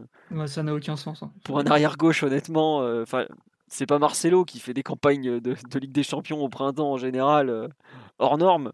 Mais je crois qu'il n'y a pas un latéral qui a mis plus de buts que lui sur les dernières saisons en Ligue des Champions. Quoi. tout simplement. Alors que pourtant, euh, puis pas des petits buts quoi. Liverpool, Naples, Manchester, euh, là encore. ça, pèse lourd à chaque fois. Ah non, il, a une capacité à marquer des buts qui valent très cher, qui est, assez folle quoi. Bref. Euh, on nous dit Bernat a montré qu'il faisait pas le même sport que Kurzawa et ça avait l'air de surprendre beaucoup de monde. Non, non. je suis pas d'accord avec ce tweet. Qui a écrit ça oh, oh, oh. C'est Al Bundy, un célèbre vendeur de chaussures. Non, mais en gros, c'est surtout que Kurzawa avait été quand même plutôt bon à l'aller et qu'il est dans une bonne période. Après, évidemment que Bernat est un joueur supérieur. Enfin, ça, fait deux ans qu'ils sont dans le même vestiaire. On sait très bien qui est le titulaire, qui est le remplaçant. Au bout d'un moment, le, statut est bien établi et c'est pas vraiment un hasard. C'est les matchs qui ont établi les deux statuts. Enfin, Kurzawa, ça fait cinq ans qu'il est là et puis bah, on sait son niveau. Mais il a fait des, il a fait des bonnes choses. Euh, il faut pas non plus lui, forcément lui cracher la gueule, surtout que c'est pas sa pire période au PSG. C'est, voilà. Moi, ça me choquait pas spécialement, par exemple, avant le match, qu'on travaille avec Kurzawa et Neymar côté gauche, parce que euh, on sait que Neymar a été juste physiquement, que Bernat pouvait l'être vu qu'il n'a pas joué énormément dernièrement. C'était peut-être beaucoup face à un couloir euh, de Dortmund qui est pour le coup vraiment très très physique en termes de, de course ça me choquait pas qu'on puisse imaginer faire jouer Kurzawa parce que justement on risquait d'être peut-être en difficulté. Finalement, le choix qui a été fait est un autre, et même si ça n'avait pas été travaillé à l'entraînement, ce qui visiblement est un drame pour beaucoup de personnes. Heureusement que toi a écouté ma proposition de composition. bah je... je sais que. C'est vrai, c'est vrai. Non, mais oui, en plus, c'est vrai, c'était exactement celle que tu voulais, non? À part, à part Sarabia. Bah, à part Sarabia Mbappé, quoi. Mais... bon, ça après on savait pas à quel point euh, Kiki était pas du tout en forme. Un autre joueur dont vous voulez parler sur la rencontre d'hier, je pense qu'on est obligé un peu aussi d'enchaîner sur, euh, bah, sur Kimpembe juste à côté, même si on en a déjà un peu parlé dans la relance, mais son match défensif est quand même à noter. Enfin, il avait déjà été très bon contre le Real normalement, euh, notamment pardon, en début de saison. C'est quand même un joueur qui je trouve qui se rate rarement à domicile pour le coup, qui a souvent plus de difficultés à l'extérieur et hier, euh, euh, le sauvetage qu'il fait en première mi-temps, notamment quand, pour son tacle devant Haaland, euh, je pense qu'il vaut très très cher à ce moment-là. parce que si Dortmund ouvre le score, à ce, moment-là, c'est. Ah, on, est, on est bien dans la mouise là. Et globalement, sa, sa première mi-temps, il a, été, il a vraiment eu 2-3 actions d'éclat. Bon, il y a 2-3 erreurs aussi, comme je le disais tout à l'heure, mais il fait un match que je trouve franchement très intéressant et important. Euh, la pression physique qu'il a su mettre aux Norvégiens, le, le fait qu'il n'ait pas hésité à balancer quand il fallait, euh, c'est vraiment une très bonne chose. Je trouve qu'il y a un peu de maturité. Donc c'est bien. Mathieu, Omar ou Simon sur un peu le match de Kimpembe. Ah, il a fait un match immense, j'ai trouvé. Et je dis pas ça parce que c'est un joueur que j'aime depuis longtemps, mais vraiment euh, le, la capacité à se muer pratiquement en leader ou leader bis de la défense que je pense qu'ils ont été leaders, euh, lui et Marquinhos, mais pas de la même façon. Kimpembe, c'est plus avec le ballon et dans le, fait de gérer le joueur le plus dangereux euh, dans la ligne euh, d'attaque adverse. À débattre avec Sancho, mais bon, c'était pas, pas du grand Sancho non plus. Et le, fait aussi de, de, de, remporter vraiment des duels très difficiles ou, ou en tout cas, il, il prend un risque. Pas des risques inconsidérés type match aller où, où c'était un système défensif très bizarre. C'était plus le fait de, de toujours sortir au bon moment, de, de, mettre la pression, de lire les situations. Euh, c'est un peu le match que, que j'aurais aimé voir euh, euh, si on m'en avait parlé avant la double confrontation d'ailleurs, où je disais, vu le profil de jeu du Norvégien, qui est très fort quand il arrive lancé avec et sans ballon, qui a beaucoup de mal à recevoir des ballons compliqués de haut jeu sous la pression physique, même s'il en est un petit peu capable, euh, j'imaginais que Kimpembe pour cette mission. Ni Thiago Silva qui peut le faire éventuellement, mais qui n'a pas non plus la puissance de, de Presnel. Euh, Marquinhos, c'est pas euh, son type d'attaquant préféré. Euh, Kerrer, je pense qu'il est très bien là où il est, à droit. Tu sais qu'il en rêverait. il en rêverait de pouvoir aller tabasser l'autre. tu le sais très bien, mais il est trop Ouais, ouais, mais je pense qu'au bout de 16 minutes, ça peut faire un mec en moins sur le terrain et un mec de notre camp. Donc Tout à fait. Ça peut être compliqué.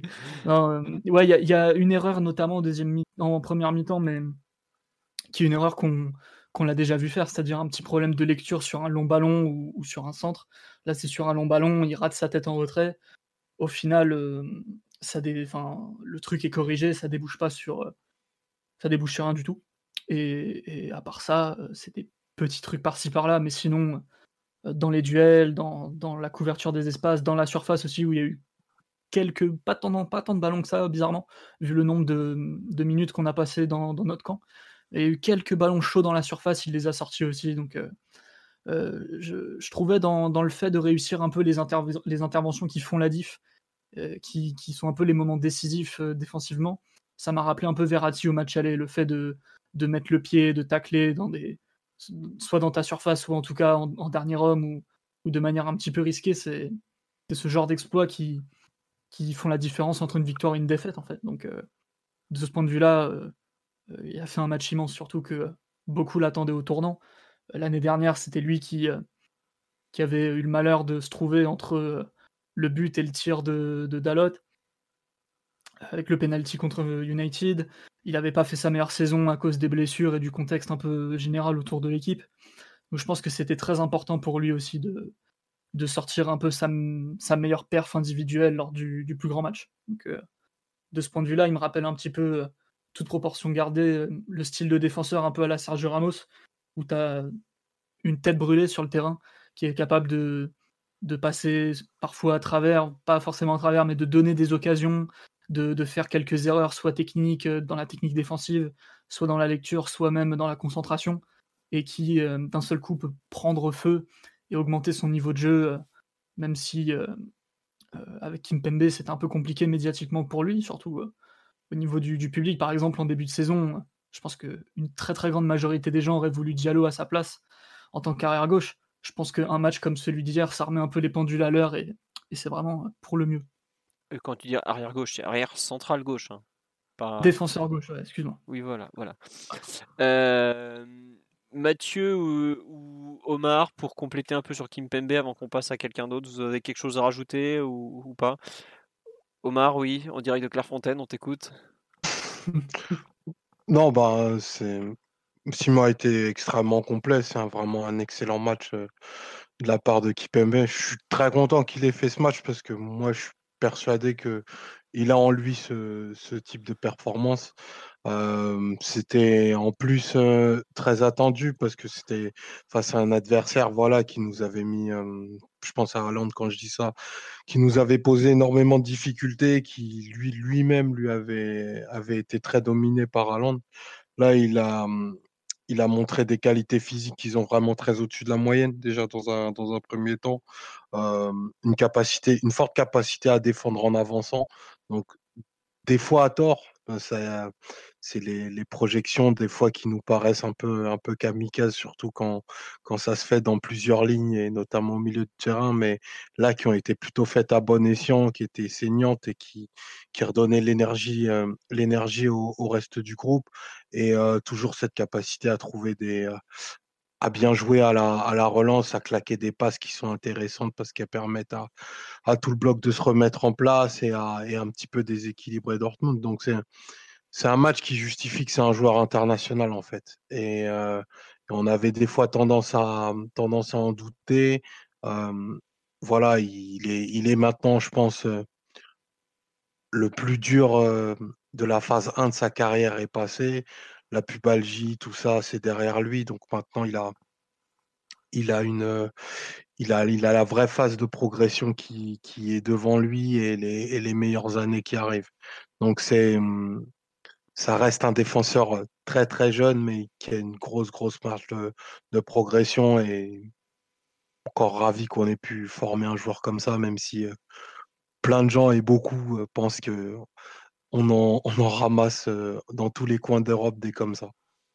Bah, bah ouais, c'est des, des, joueurs qui sont capables de faire des huitièmes de finale Ligue des Champions, ça, ça se trouve partout, c'est connu. Non mais ouais, non juste sur, sur live une question que je trouve intéressante. Euh, enfin, il y a plusieurs remarques. On nous dit, euh, on sait qu'il est capable de faire des prestations comme celle-là. Oui, oui, on le sait, mais il faut encore la sortir euh, le bon moment, quoi. C'était pas, c'était pas si évident et bon. Par contre, il y a Quentin qui nous dit qu'Impembe prend trop de risques inutiles dans la relance et simule des fautes que l'arbitre n'est pas obligé de siffler. Bah, les risques dans la relance, on en a parlé, mais après, si, enfin, ses coéquipiers attendent ça de lui aussi. Quand on voit les responsabilités qu'il lui donne, c'est aussi ce qu'on, enfin. Bah, les risques, les risques dans la relance, ça s'appelle la personnalité. Mmh. Et les fautes simulées qui récupèrent, quand c'est d'autres, ça s'appelle du vice. Donc faut savoir aussi ce qu'on veut. Oui, non, mais tu, moi je te rejoins. On veut des joueurs totalement neutres, du coup, qui font des passes à 2 mètres. Mais enfin.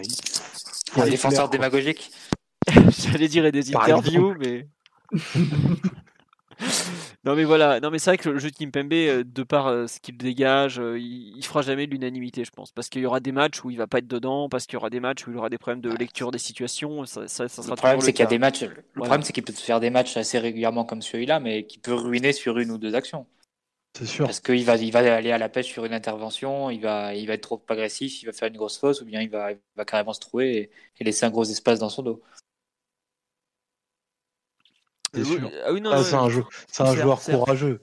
Et les joueurs courageux, ils ont tendance à faire plus d'erreurs. Puis bah, il est jeune. encore. Enfin, il a pas 24 ans. Il aura 25 ans au mois d'août pour la finale. Oui, après, je pense pas que son style de défenseur central, changera, changera fondamentalement, Simon. non, le, Ça changera non, quand, mais ses, quand ses qualités physiques baisseront drastiquement. Mais c'est pas du tout pour tout de suite. Quoi. Là, tu as, une photo claire du, du style de défenseur que ça va être. Quoi. Ce sera pas un défenseur de contrôle serein que tu feras défendre dans ses, autour de 15 mètres de son but. Quoi. Il sera jamais comme ça. Après, faudra Maintenant, voir, la question, on va être obligé d'aborder la question qui fâche, mais Quelle est la meilleure charnière du PSG? Quelle est la meilleure charnière du PSG Bah oui, pour non, mais- paraphraser, pour paraphraser quelqu'un qui nous a dit hier, euh, tout va bien, tout va mieux sans le Loïc Perrin de Sao Paulo.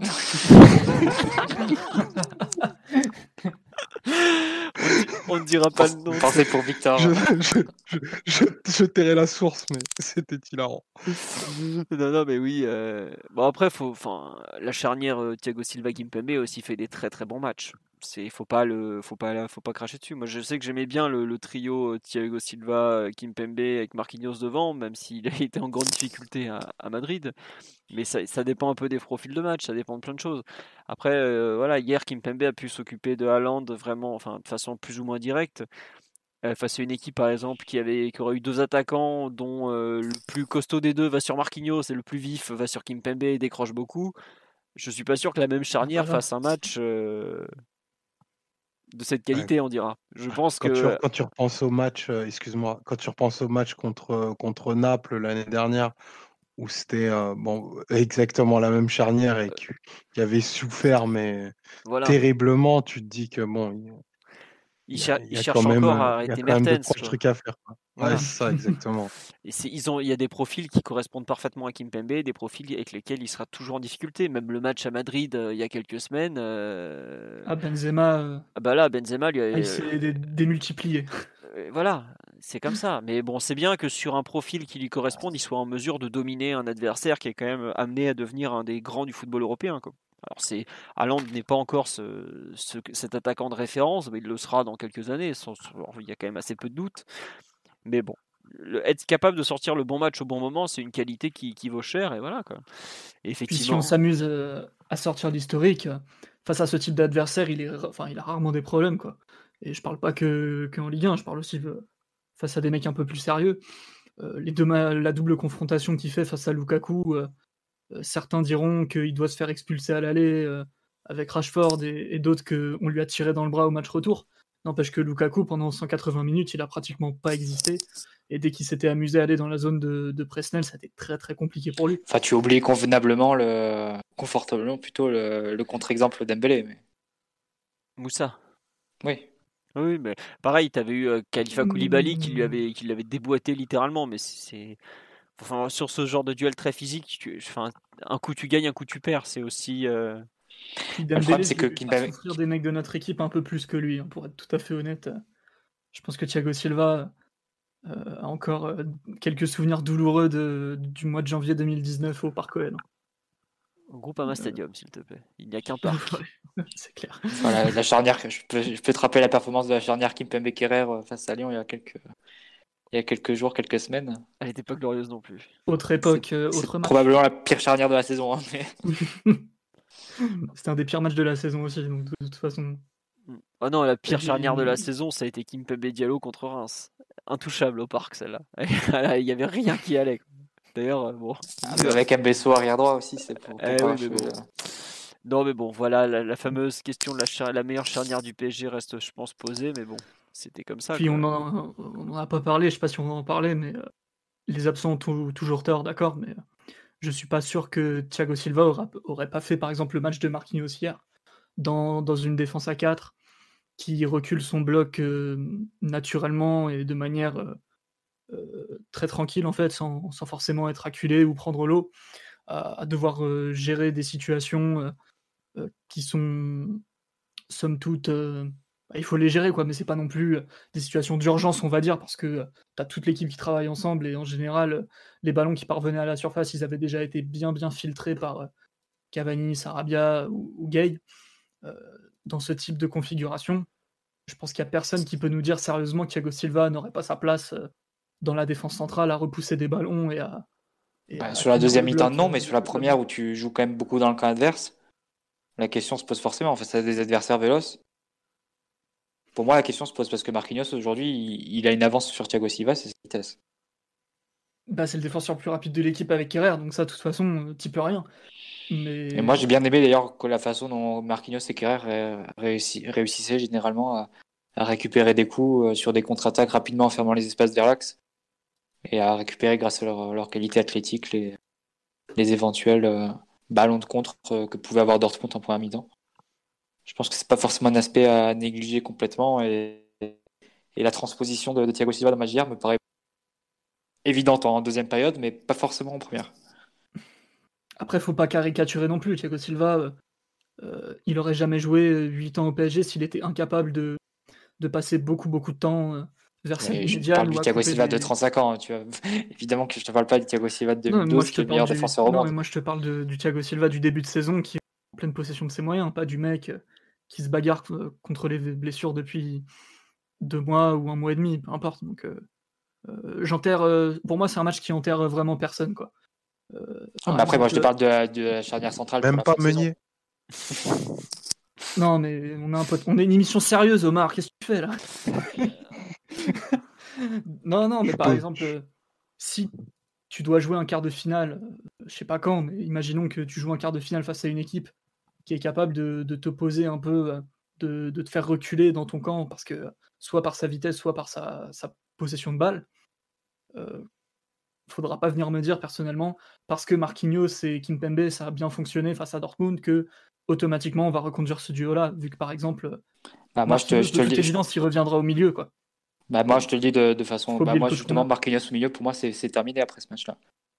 Non, mais ça, c'est ce que tu penses et c'est ce que je pense. Mais si je me mets un peu à la place du coach qu'on a, qu'est-ce qui va l'empêcher de sérieusement repenser à mettre Marquinhos là, là où il, lui, l'aime le plus? Donc, euh, tu vois, c'est toujours un peu. Enfin, bon, c'est des débats qu'on a eu beaucoup de fois, mais euh, moi, je pense qu'il y a quand même des, des problèmes techniques après qui, va qui vont se poser si, si tu mets Marquinhos au milieu de terrain. Euh, je sais pas. Enfin, moi, ça, c'est pas une solution qui me, qui me convainc vraiment. Euh, je pense que son vrai poste, ça, reste défenseur central. C'est sûr que si tu le fais jouer 25 euh, matchs au milieu et 15 matchs en défenseur central par saison, euh, tu, tu risques de l'avoir ni bon dans un poste ni, ni bon dans l'autre. Mais je pense qu'à un moment, il faut quand même l'installer pour, pour de bon à son poste. Et... C'est milieu. Non, bien sûr que non, c'est défenseur central, Philo. Il n'a pas la technique, il a pas la technique en mouvement, il n'a pas la vision de jeu, etc. Il peut dépanner évidemment parce qu'il a beaucoup de qualités, mais au milieu de terrain, au plus haut niveau, je pense que tu, tu, tu te heurtes à un mur. Je sais pas, moi je trouve qu'on défend. Comme on avait vu quand on avait vu face au, au Bernabeu par exemple. Ouais ouais, mais enfin tu vois, tu peux dire pareil sur son poste de défenseur central, il a coulé comme jamais au Camp par exemple. Donc c'est je sais pas, je trouve qu'en défense centrale, il a quand même des problèmes de taille, euh, il est quand même pas super grand, il a des problèmes euh, physiquement, il est non, Après tu as, une question de complémentarité euh, ouais, mais la charnière, mais pour moi son, son vrai poste c'est défenseur central et ça saute aux yeux. Je sais pas, moi j'avoue que j'ai toujours des doutes quand ça la défense physiquement et dans les airs, il est quand même trop souvent dominé, je trouve. Pour un défenseur. Non, pas dans les airs, Philo. Pas dans les airs. Bah, il y a quand même pas mal de fois. Où... Au corps à corps si tu veux, mais dans les airs, il a une excellente détente. Oui, il a une excellente détente, mais un grand qui saute haut, il va toujours petit, plus haut qu'un haut qui un petit qui saute pas forcément du coup, pas forcément. Si, bah, je sais pas, je trouve que dans, enfin, il y a pas mal de d'adversaires où. Il est bien meilleur dans les airs que Kimpembe. Tu, tu peux pas, tu peux pas le but qu'on prend face à Bordeaux, j'ai pas trouvé Marquinhos très fort dans les airs perso. Je me souviens même plus, c'était quoi déjà ce but? Le corner où Thiago Silva il sort et Marquinhos euh, il a le ballon qui mais il n'y a, personne, a ah, personne marquage. Non, non, Verratti au marquage. ça, je te parle du ballon qui passe au-dessus de sa tête. non, mais ouais, enfin, j'avoue que je suis un peu, je suis pas aussi tranché que Mathieu sur la question du poste de Marquinhos. Il y a eu des, peut-être des matchs au milieu du terrain euh, quand il s'est occupé de Pogba en individuel à Manchester, il fait un match de fou, quoi. Euh, c'est pas, il a quand même des, très très très très bons matchs au milieu du terrain, Marquinhos, dans sa carrière. Je sais aussi également en défense centrale, mais je suis pas aussi définitif sur le, fait qu'il doit absolument être euh, envoyé en défense centrale euh, forever quoi. Donc euh, voilà. Je sais, après, c'est un, débat sans fin. Ça. là, ça fait bien 10 minutes qu'on parle de Kim Pembe et Marquinhos. Je pense qu'on pourrait en parler pendant deux jours. Voilà. Euh, je m'excuse pour les, les, bots sur le live, je peux pas y faire grand chose, je les dégage dès que je peux, mais voilà. Est-ce qu'il y a un autre joueur dont vous voulez parler, euh, messieurs, euh, sur cette rencontre? Est-ce que en fait, je voudrais revenir un peu sur la paire Gay-Paredes. On a eu beaucoup de de débats avant la rencontre. Moi, j'avoue que j'étais très peu confiant quant à à, la, à cette association, notamment par rapport au match à Lyon où ça avait été un ah bah, massacre tu peux le dire, Philo, t'étais complètement terrorisé. Ah, et je pense que tu aurais préféré qu'on sélectionne au hasard un des U13 de Omar plutôt que faire jouer Paredes. non, moi je voulais pas faire jouer les ah, deux ensemble. Le petit Dylan aurait fait un gros match. Hein, non, non, mais ouais, j'avoue que la façon. T'étais en panique totale quand, quand la compo de l'équipe ah, est sortie. Pareil, pareil. C'est véridique, même avant. Ah, totalement, totalement. Alors là, j'assume euh, complètement le fait de, de pas du tout croire il en faut avoir confiance, il faut avoir confiance, Philo. C'est un joueur qui jouait à 18 ans à la Bombonera. C'est bon, je pense que dans, dans un parc vide, il peut, il peut gérer la pression quand même. Mais il a quand même des meilleur milieu central de l'Amérique, vous le rappelle. Il faut avoir confiance dans les, dans les joueurs qui jouent à leur poste à un moment. C'est ok pour jouer une finale de Ligue des Champions, ça risque d'être juste. Paredes, c'est pas le meilleur milieu de terrain du monde, et tu sais qu'il tu sais qu'il a des qu'il a des qu'il a des défauts qui vont être qui vont être compliqués, mais bon voilà pour passer pour gagner un match face à Dortmund, enfin un moment. Euh, faut avoir un peu confiance quand même. Là, je, je trouvais, je trouvais ton, ton ah pessimisme complètement exagéré. Ah non, non mais j'avoue que par rapport. Du moment que l'équipe faisait le taf, euh, faisait le travail défensivement en bloc, je vois pas pourquoi Paredes aurait été plus en difficulté que ça. J'avais pas du tout confiance. C'est très juste. J'avais pas du tout confiance dans le fait que l'équipe allait faire le travail en bloc. Genre, euh, j'ai été surpris de la qualité du pressing de Neymar, notamment de son investissement défensif. Enfin, revoyez le match contre, euh, c'est lequel Je crois c'est Dijon là, il y a pas longtemps, ou même Lyon à Lyon, il est à 10 mètres de Léo Dubois, le regarder partir au loin, genre, ah, je vais quand même pas courir alors qu'il y a, un 1, quoi. Enfin, c'était, flippant, le, couloir gauche au coup d'envoi, euh, enfin, l'axe gauche, euh, Paredes, euh, Neymar, Bernat, c'était un peu le triangle des Bermudes de la, de la sûreté défensive, quoi. tu prends les trois, c'est trois plots défensifs ou presque, donc voilà. Mais bon, je dois admettre que Paredes a plutôt fait le taf défensivement en première période. Bon, j'ai pas trop aimé euh, le début de seconde période où on est vraiment très bas sur le terrain. Là, on se rend compte que bon, il sert pas à grand chose. Mais euh, après, pour le coup, euh, je trouve qu'il en fait, il n'y en a pas eu trop de problèmes de, de, de, complémentarité entre les deux comme on avait pu les voir à Lyon parce que déjà le match s'est pas joué sur des grands espaces. Ça a toujours été globalement le rythme était plutôt faible, donc à ce niveau-là, il a très bien pu tenir. Et on n'a jamais eu des, entre guillemets, des grosses phases de transition où là, c'est vraiment là qu'il est en difficulté. Il y a eu des phases où on était, où il y la, ça bataillait au milieu de terrain, donc là, il est à peu près à l'aise. Quand c'était proche de nos buts, il était moins à l'aise, mais bon, ça allait. Il y a eu des moments où il était vraiment un peu, un peu, comment dirais-je, un peu trop fixe et pas assez mobile. Mais globalement, c'est à ce moment-là où Guy a bien compensé en fait. Je trouve que les, les moments où l'un était bon et où l'autre était en difficulté ont très bien correspondu. Non pas que ça a donné un duo spécialement euh, qui clique, entre guillemets, qui, s'entend bien, mais en fait je trouve que les, les temps faibles, temps forts se sont parfaitement compensés en tout cas. Genre euh, la première période, bon, Gay est pas très bon techniquement, mais Marquinhos, euh, Marquinhos Paredes arrive à orienter le jeu, à faire des, des, bonnes choses avec le ballon, à le tenir, à, peut-être même trop le tenir et a peut-être un peu trop baissé le rythme, mais en revanche, euh, il oriente bien, il développe les actions. Il est vraiment complètement dans, la, dans ce que disait Simon, la simplicité, le, la cohérence collective.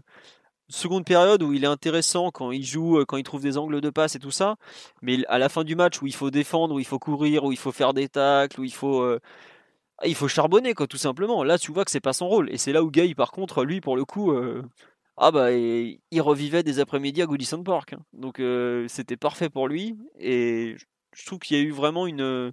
À défaut d'être. Euh, comment dirais-je un, fan Le de. Pivot du siècle. Ouais, voilà, ça, a été un double pivot, un double pivot pardon, de fortune qui a euh, très bien fait le travail. Dans des circonstances qui n'étaient pas, pas trop mal et plutôt avantageuses pour eux, certes, mais pour le coup, ils ont plutôt bien fait le taf tous les deux et n'ont pas été le, point faible que je craignais, notamment défensivement. Quoi. Voilà. on me dit qui défendait pendant la MSN bah justement, le problème de la MSN, c'est qu'il y a Neymar qui se butait côté gauche et que c'est Rakitic qui défendait côté droit. Mais, mais Rakitic a laissé sa santé. Hein. Rakitic, le pauvre, ça fait 4 ans qu'il est en récupération et qu'il a toujours pas récupéré. Quoi. ça a été une entreprise difficile pour le, le Croate. Hein. voilà, c'est un peu ça. Donc, euh, non, non. Euh, ouais, le, Barça défendait en 4K2 et Neymar à l'époque défendait vraiment beaucoup. Après, euh, il a pris sa liberté. il a découvert comment Avec un, un entraîneur qui était fan de cyclisme. Forcément, hein. c'était une équipe qui avait deux, trois repères thérapeutiques aussi. non mais voilà un peu mon avis sur le, Gay Paredes qui n'a pas été la catastrophe que je craignais, qui a été au contraire plutôt performant, même si euh, je pense qu'aucun des deux dans le 11 euh, type du PSG n'est actuellement un titulaire euh, indiscutable. À savoir, je préfère toujours et de très loin la paire Marquinhos-Verratti euh, pour animer ce 4-4-2, malgré ses difficultés par moment et malgré euh, divers, euh, divers soucis qu'ils ont pu rencontrer tous les deux. Voilà. Après, il faut, faut remettre les choses dans leur contexte. C'est-à-dire que Paredes, là, c'est même pas que c'est un invité surprise, c'est que c'est pratiquement un passager clandestin du match, vu le moment qu'il traversait dans l'équipe et dans, et dans le club. On parle d'un joueur qui, depuis euh, six semaines, avait dû jouer 180 ou 190 minutes. On parle d'un joueur qui était visiblement dans une assez petite forme vu le match qu'il avait fait à Lyon, en tout cas d'un point de vue physique. On parle d'un joueur qui n'a même pas été du déplacement, même pas dans le groupe, mais c'est même pas du déplacement au Westfalen, avec, euh, paraît-il, euh, en plus du très peu de considération que l'entraîneur avait pour. Apparemment, il y aurait eu des mots ou une altercation entre les deux hommes, ce qui quand même euh, bah, complique les choses. Euh, pour autant, euh, hier, il a eu sa chance, il a fait un match correct.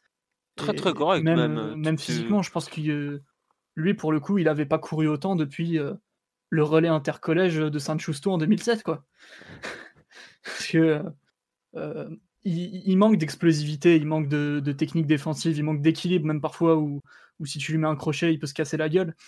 Après, euh, dans l'état d'esprit, dans, le courage, il a, plutôt été là. Et c'est là que j'aime bien le double pivot pour lui, parce qu'on dit souvent que c'est un joueur de milieu à 3 euh, pour le fait que ça peut lui offrir des solutions avec le ballon et que ça peut le couvrir défensivement. Donc sur la première partie de la théorie, je suis complètement d'accord. Sur la deuxième euh, partie qui, dit, qui dirait que le milieu à 3 est plus facile pour lui défensivement, j'ai quand même des doutes parce que le milieu à 3 axial pour défendre en bloc, c'est quelque chose de difficile. Et le fait que les joueurs autour de lui puissent se faire aspirer me rassure pas totalement dans, dans des contextes où, il y a des joueurs menaçants dans cette zone.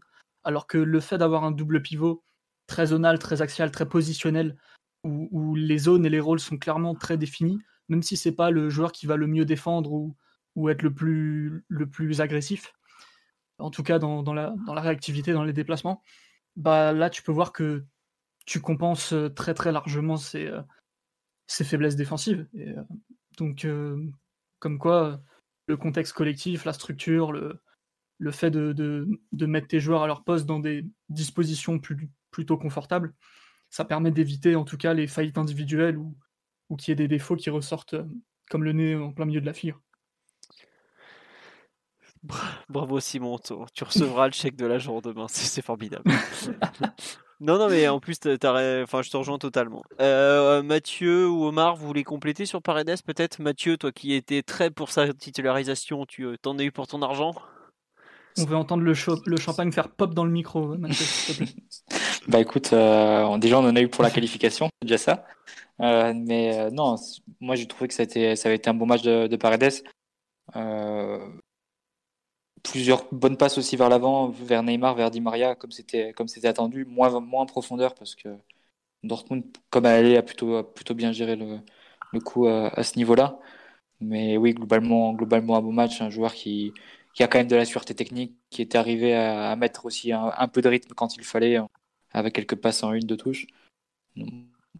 Moi, je pense que c'est un joueur qui a sa place dans, dans cet effectif-là, pas évidemment comme titulaire, et pas comme euh, mais quand Verratti est pas là, je pense que c'est lui qui doit jouer tout simplement. Parce que tu as besoin de garder un minimum de technique au milieu de terrain. La Ligue des Champions, ça, on sait à quel point ça, joue beaucoup sur le pressing, ça joue beaucoup sur la capacité des équipes à, savoir tenir le ballon et à savoir respirer avec. Et pour ça, je pense que c'est indispensable d'avoir un joueur dans l'équipe qui est capable d'assumer d'assumer un minimum cette tâche-là. Évidemment pas au même niveau que Verratti, mais quand Verratti est pas là, pour moi, il n'y a pas de question à se poser. Et Paredes doit être, doit être. Et je comprends pas que. Honnêtement, je comprends, je m'explique toujours pas son, son, absence du groupe de Halle si c'est vraiment un choix sportif, parce que pour qu'il passe derrière Ander, faut... pour qu'il passe derrière Ander Herrera dans la, dans la hiérarchie. Euh, ça, faut m'expliquer quand même. Ça. Mais Ander Herrera, c'était parce que je crois qu'on n'avait plus d'arrière droit dispo, non? Il y avait cette histoire aussi, je crois. Il était là. Il alors, et alors? Herrera, quand même. C'est pas une raison. Non, mais qu'est-ce que ça change en fait C'est une justification plausible, ça? Et en plus, il allait pas jouer à son poste, tu nous dis. Bah, alors là. Arrêtez. Il avait mis. Ah, franchement, si, Herrera était, était, dans le groupe au, match aller parce qu'il nous fallait un troisième arrière droit au cas où les deux se pètent. Attendez, mais vous vous rappelez pas la, la, spirale de la, de la, du pétage qu'on était avant l'aller, quand on perdait un mec à chaque match. Non, non, mais je, enfin moi en tout cas, je l'avais compris comme ça que. Mais tu, tu vas pas mettre en, en 18e homme l'homme le moins fiable de, de, toutes, de toutes les Yvelines. Enfin, c'est surtout qu'il avait fini en dehors des 18 au match aller. Oui, non, mais normal. oui, non, mais t'avais trop, avais justement, t'avais trop d'incertitudes. Mais je pense qu'il était là au cas où. Mais voilà, enfin, on sait très bien qu'il est aujourd'hui, c'est le 20e, 21e de l'effectif. Bon. Tout se passe comme prévu. Écoute, 50 contrats, tout va bien. Qu'est-ce que tu veux? C'est comme ça. Il y a des, il y a des, des fois, il y a des cadeaux l'été qui tombent du ciel. C'est Noël chez les footballeurs, ça peut être au 1er juillet quand tu changes de club. Hein. Bah, lui, c'est le cas. Mais euh, on, non, c'est toujours pas pour Paredes ce qui s'est passé exactement avec Tourelle, ce qui s'est frité, il s'est pas frité, euh, est-ce qu'il foutait rien à l'entraînement depuis des semaines, ce genre de choses. Euh, c'est vraiment très, comment dire? C'est nébuleux. Voilà, nébuleux, c'est le terme qui convient. Mais c'est pas, enfin, je pense qu'on ne saura jamais la vérité à moins que Paredes la, la dise un jour de lorsqu'il ne sera plus forcément au PSG ou autre, quoi, tout simplement. Euh, après, euh, pour terminer le débrief de son match, euh, un truc qui est quand même à signaler, c'est que à partir de, l'heure de jeu, il a baissé ses chaussettes.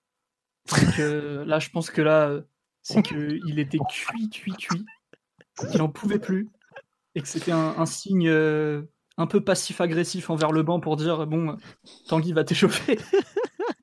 Mais c'était que pour le style, Simon, on en a déjà parlé, mais. Ah, je suis pas sûr de la même façon que Dybala chaussettes baissées, ben, Paredes a voulu limiter. Voilà, c'est voilà tout. les Argentins, les, les, les, comme ça, les milieux techniques argentins, il faut qu'ils jouent les chaussettes baissées. C'est c'est important le style quand même sur un terrain. Ouais, mais vrai. il paraît que ce qui est important aussi sur un terrain, c'est de courir un peu et quand, quand t'as les chaussettes baissées. Non, mais ça semble. En fait, il a, il a pas eu de temps à courir que ça et je pense que vous l'avez, vous l'avez signalé parce que si tu résumes grossièrement en disant que la première période tu l'as faite avec le ballon dans le camp adverse et la deuxième tu l'as faite sans le ballon mais plutôt proche de ton but avec des distances raccourcies, au final, Paredes n'a pas eu vraiment à couvrir les mêmes distances que qu'il avait eu à courir face à Lyon par exemple. Ah il n'a jamais eu à sprinter vers son but. Non, mais il fait ses 10 km, je crois qu'il fait 9 km 950 hier. Donc c'est, en termes de dépenses physiques, c'est tout à fait correct. Après, c'est vrai qu'il a, il a un profil où on a souvent l'impression qu'il est cloué sur place et que il a du mal à se déplacer. Bah, il est cloué sur place, euh, enfin, on va dire qu'il est très facilement dribblable. C'est la grave. Je pense que... non, mais on va dire que il y a deux, trois fois, même Emre Can qui l'élimine sur place euh, sans prendre beaucoup d'élan. Ouais, c'est vrai que ça la, fout un peu, ça la fout un peu mal. Pareil, il y a une faute qu'il qui commet euh, en se faisant, en se faisant éliminer comme ça. Ouais, mais c'est par Sancho dans... cette fois.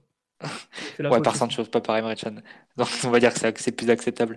Mais on va dire que dans le pur des duels défensifs comme ça, effectivement, il est en difficulté de la même façon qu'il est en difficulté quand il a beaucoup de distance à couvrir. Mais quand il est dans des, dans des situations, on va dire, plus de, de zone ou de, ouais, de tenir sa position, bah, évidemment qu'il peut, qu'il peut tenir ce rôle-là. Après, c'est sûr qu'il ne faut ah, pas l'exposer sur, ses, sur ses défauts. Non, c'est sûr. Enfin, tu te rends compte que en fait, dans des, ouais, il est, il est fait pour certains contextes où là, il, sera, on pourra très bien maquiller ses, ses, ses, bah, ses lacunes tout simplement. Mais si un match se joue à un très haut rythme, globalement, il y a, il y a quand même beaucoup de, de doutes euh, concernant le. Ah, bah, tu peux pas jouer au ping-pong avec lui. Hein. Est-ce que c'est pour ça qu'il n'a pas été de l'aller? Bon, on saura jamais, mais c'est vrai que c'est bon. Il a assuré au retour, c'est ce qu'on espérait quand, quand Verratti a reçu ce carton jaune c'est au moins il a su répondre présent, il s'est replacé. Ça fera toujours bien sur le CV si on veut le refourguer l'été prochain, parce qu'il faut quand même le dire. Hein, une référence européenne. Il a fait plusieurs bons matchs avec des champions entre Galatasaray et celui-là. C'est toujours ça de gagner. Quoi. Après, moi, et comme prévu, le carton jaune de Verratti au match aller, c'est donc une très très bonne idée vu qu'on est sûr de l'avoir en carré en demi-finale. Oui, sauf que comme la compétition ne, va pas reprendre, ça nous sert à rien. Non, mais euh, bah, tu sais que s'il prend un carton au quart de finale aller et un carton au quart de finale retour, il jouera pas la demi. Hein, donc, euh, est-ce que c'est un bon calcul à revoir? L'essentiel, c'est qu'il soit là en finale. C'est un très mauvais règlement, quoi qu'il en soit. Ouais, mais au bout d'un moment, tu peux pas laisser les mecs prendre des cartons jaunes à tous les matchs, quoi. Donc c'est un peu, c'est un peu toujours le problème, quoi. Mais bon. Si j'étais président de la FIFA, quand, quand je serais président de la FIFA plutôt, je peux t'assurer que l'accumulation de cartons jaunes n'existera pas. c'est vraiment un truc. Euh... Écoute, pas. Bah si, c'est pour éviter que les mecs fassent des, des grosses fautes à chaque match sans, en, en disant bon bah, c'est pas grave, à la fin du match ça s'efface quoi la moitié ils sont même pas au courant qu'ils sont sous le, coup d'une suspension. Ça c'est les Thomas Meunier belges, ça c'est les... les mecs qui croient que huis clos c'est une ville, tu vois. Enfin, c'est comme ça. En, parlant de carton jaune, euh, Paredes euh, plusieurs coups de un peu, enfin quelques quelques fautes, quelques quelques duels avec de, de la personnalité. Donc euh, il a pas pris de il a pas pris de carton jaune et ça c'est vraiment une excellente nouvelle vu que désormais il faut compter sur lui à l'avenir quoi. Est-ce que tu gagnes ta place de cette manière, d'une façon aussi spectaculaire, j'ai envie de te dire que là, il euh, va falloir compter euh, sur euh, le gros Leandro. Est-ce que tu peux nous faire une palette de la bagarre de fin, s'il te plaît, Simon? J'ai l'impression que... j'ouvre, j'ouvre Final Cut, je te fais ça tout de suite. J'ai l'impression que tu as observé la scène à plusieurs reprises, notamment l'entrée de Marquinhos le terrible, qui d'un coup avait perdu sa gentillesse pour aller défendre son ami Neymar. Le tampon sur Emre Can à la deuxième minute aussi était intéressant. Ah, pour moi, euh, la bagarre de Marquinhos, c'était de la science La science-fiction. On tout le monde a halluciné quand, quand, Marquinhos est arrivé la bave aux lèvres pour se battre avec euh, le prédateur Emre Can qui a pourtant euh, plus d'un coup de pute dans son sac. J'ai fait là, mais où est-ce qu'il fait? Où est-ce qu'il va là? Autant que Thilo Kirer y aille, le crampon en avant, j'aurais pas été surpris. Autant Marquinhos, mais qu'est-ce qu'il fait lui? C'est pas, c'est pas pour toi mon grand, c'est un truc sérieux là un peu quand même. Mais non, en tout cas, très belle scène de, de fraternité entre les deux équipes, on dira. Pour revenir un peu sur l'aspect football de la chose, euh, bon, on a parlé de Kimpembe, de Bernat, de Marquinhos, euh, de oui, enfin Marquinhos, on a parlé un peu de de Paredes. Euh, le le match de comment dire, de Gay, vous voulez en parler un peu quand même Parce que moi je trouve qu'il a été franchement très très précieux en fin de match quand tout le monde était carbo et qu'il fallait courir. Omar ou Mathieu, parce qu'on a beaucoup entendu Simon, que là il est en train de lancer son logiciel pour faire le montage de, la bagarre. Euh, un, petit mot sur Gay quand même. Euh, précieux, pas précieux, finalement pas remplaçable. Euh. Non, pas de Gay. Ah si Omar quand même, merci. Bah, forcément, euh, dans un match comme euh, à la physionomie de celui d'hier, il a pu mettre en lumière ben, les, grosses, euh, raisons qui l'ont fait venir au PSG pour lequel Tourol le voulait, à savoir sa capacité à agresser fortement les porteurs. que ce soit Chan ou Witzel, notamment en deuxième mi-temps où il les a très très peu laissés respirer. il a couvert énormément, énormément de terrain quelques initiatives en première mi-temps, je trouve, avec le ballon, où il a fait un match d'un niveau technique supérieur à ce qu'il a pu faire ces 4-5 dernières semaines où il était en grande, grande difficulté. je crois que c'est un match où il doit récupérer autour de, 8 ou 9 ballons et, et envoyer le même volume de tacles. Donc c'est c'était, il a vraiment une activité qui était salvatrice, qui a permis bah, notamment à Paredes de jouer un petit peu plus libre et de, et de moins se concentrer sur la partie défensive. Donc, à mes yeux, c'est vraiment un, un, gros match dans son registre. Après, on aime ou on n'aime pas, mais hier, c'était clairement nécessaire d'avoir d'avoir ce, bah, un joueur comme celui-là au milieu qui compterait pas ses, ses efforts, qui irait qui serait de toutes les récupérations et de, et de tous les endroits où il fallait mettre du mastic. Quoi. Bah, surtout, enfin, c'est toi, Simon, qui m'a sorti aujourd'hui qu'il avait fait 8 tacles réussis sur 8 tentés. Ouais, ouais c'est moi. Ce qui est un chiffre euh, qui dépasse totalement l'entendement en Ligue des Champions. C'est euh, surtout pour un milieu de terrain, c'est 8 tacles sur 8 en Ligue des Champions. C'est un truc. Enfin, on, l'a vu, son match n'était pas complètement parfait, mais sortir un chiffre pareil à ce niveau de la compétition, c'est un truc de ma boule, vraiment pour de vrai. C'est c'est là qu'on voit que vous, vous l'avez dit, c'est là qu'on voit que c'est un joueur qui est fait pour certains contextes.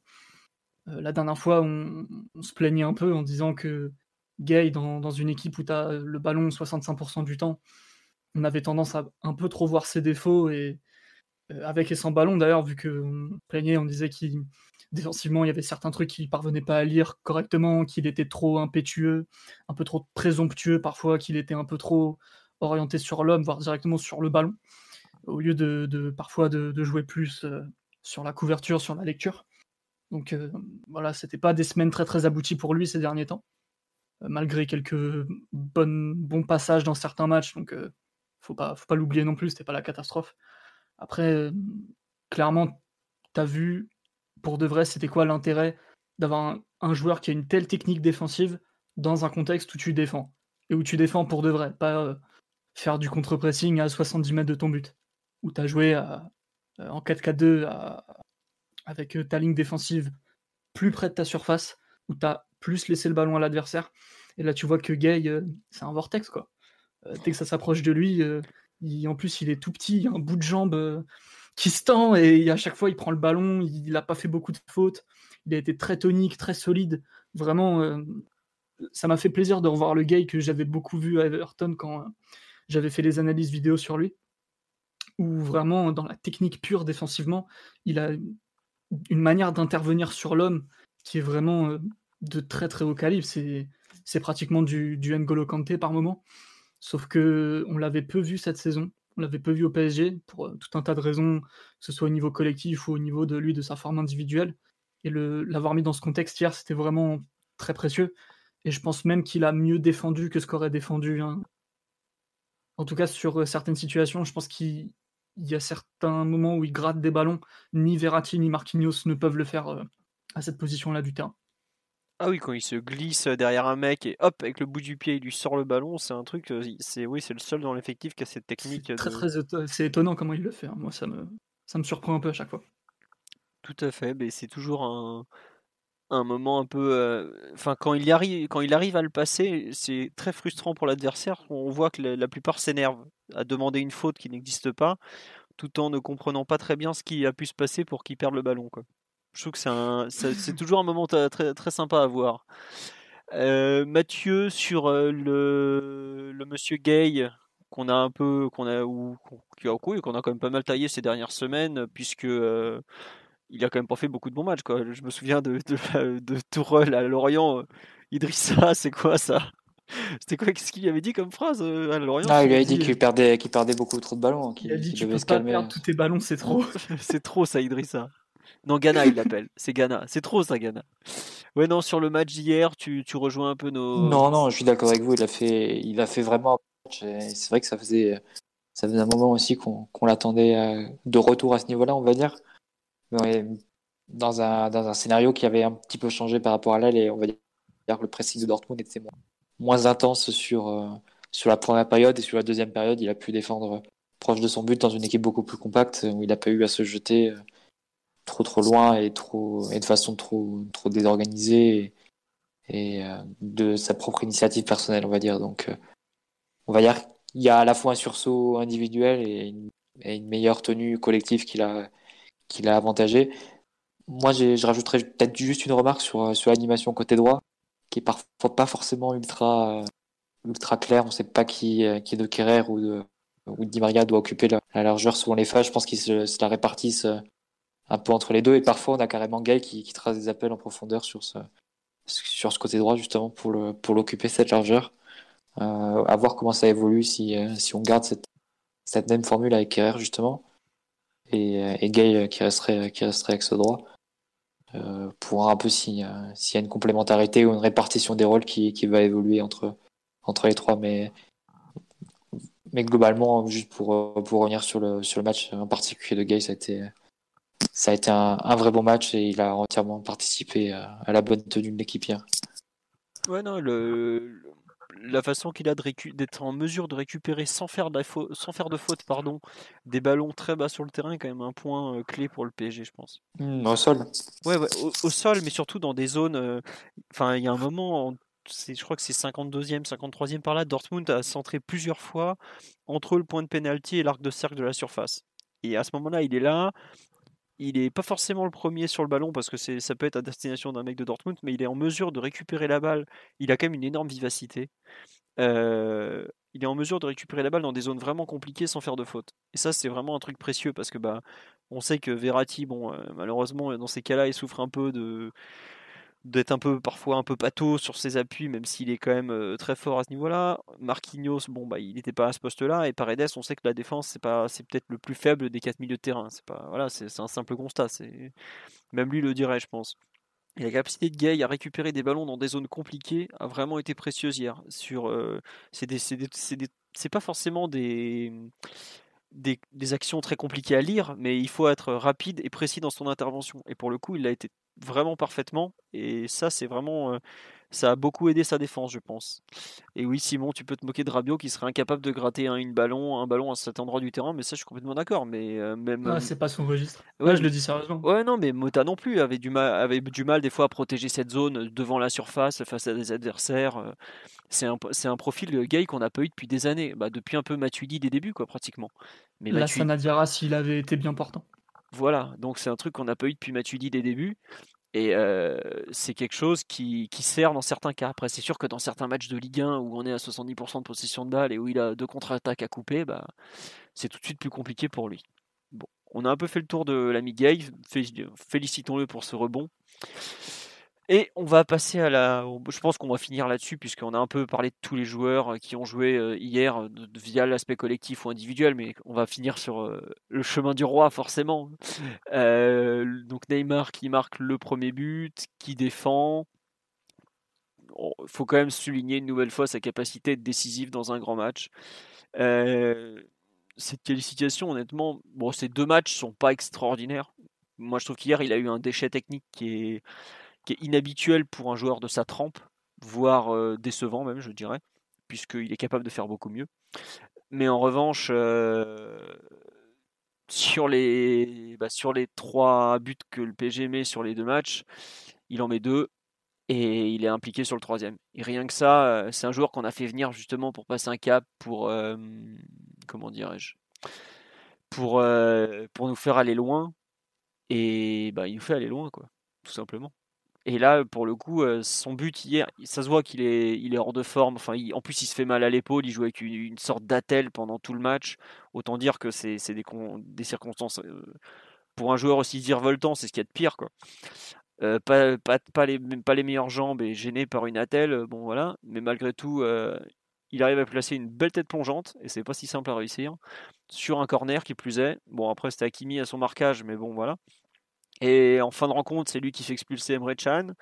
Il y a quand même pas mal de passes où c'est lui. Donc euh, j'en attendais même pas autant par rapport à, comment dirais-je à son état de santé général depuis quelques semaines. Mais il a quand même globalement sacrément assuré encore. Tout n'est pas parfait. Je pense qu'on est par exemple très très loin du, du comment dirais-je du Neymar de la mi-décembre qui était littéralement euh, stratosphérique mais par rapport à, ce qui, enfin, revoyez le match contre Lyon notamment où il est, il est vraiment inquiétant pour le coup. Là, il n'est pas, il est pas, il est pas bien. Oui, je confirme, il a du déchet technique parce que dans ses passes, il est pas bon.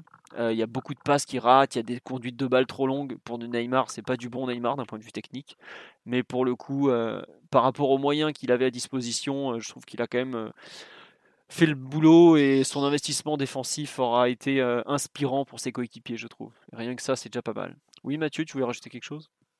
Non, tu disais, on est loin du Neymar de la qui lui-même est loin du Neymar de, novembre 2018 ou de, ah, de, octobre 2017, septembre octobre 2017. Celui de la mi-décembre, quand il enchaîne Galatasaray, Saint-Etienne, Amiens, il, envoie du pâté quand même. Hein. Il est chaud. Hein, ouais, mais je crois qu'il était encore plus fin, encore plus. Euh, encore plus véloce quand l'année d'avant et encore l'année d'avant quand il arrive. Mais, au-delà de ça, je te rejoins. Je pense qu'on a un Neymar grosso modo à 50%. Mais, euh, mais tu lui pardonnes beaucoup plus les erreurs, les erreurs techniques qu'il peut faire par manque de conditions. Quand tu le vois s'arracher autant, autant qu'il s'est arraché hier sur, sur le plan défensif. Et autant on lui on lui en demande pas tant quand il s'agit de, de suivre Mathieu Debuchy ou latéral de, de Brest dont je connais même pas le nom.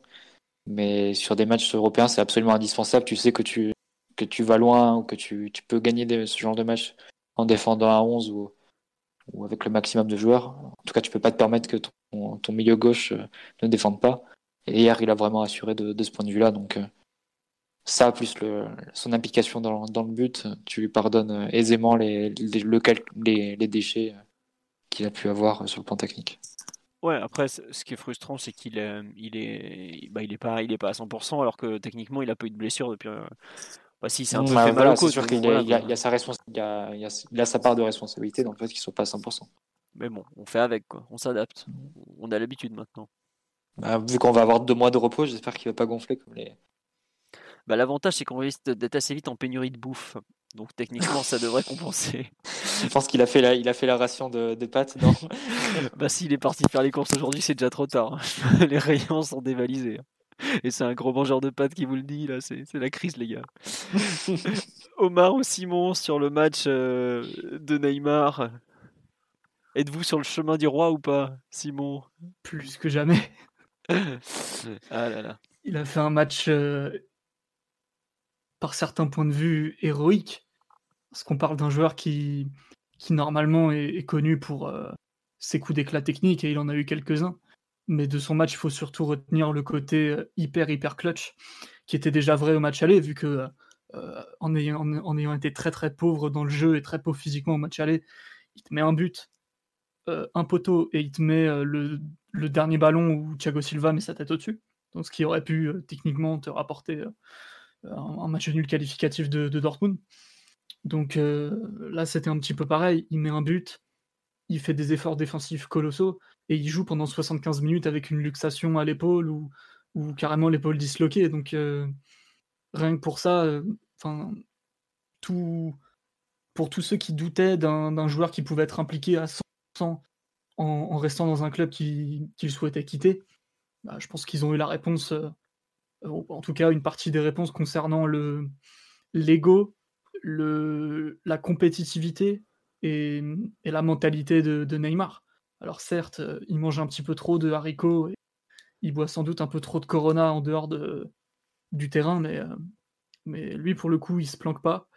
Et, et, dans les grands moments, il répond présent plus que, plus que certains autres. Donc c'est la qualification clairement elle est pour lui et, et il faut qu'il puisse euh, mener l'équipe encore plus loin si d'aventure il se remettait vraiment à 100% physiquement.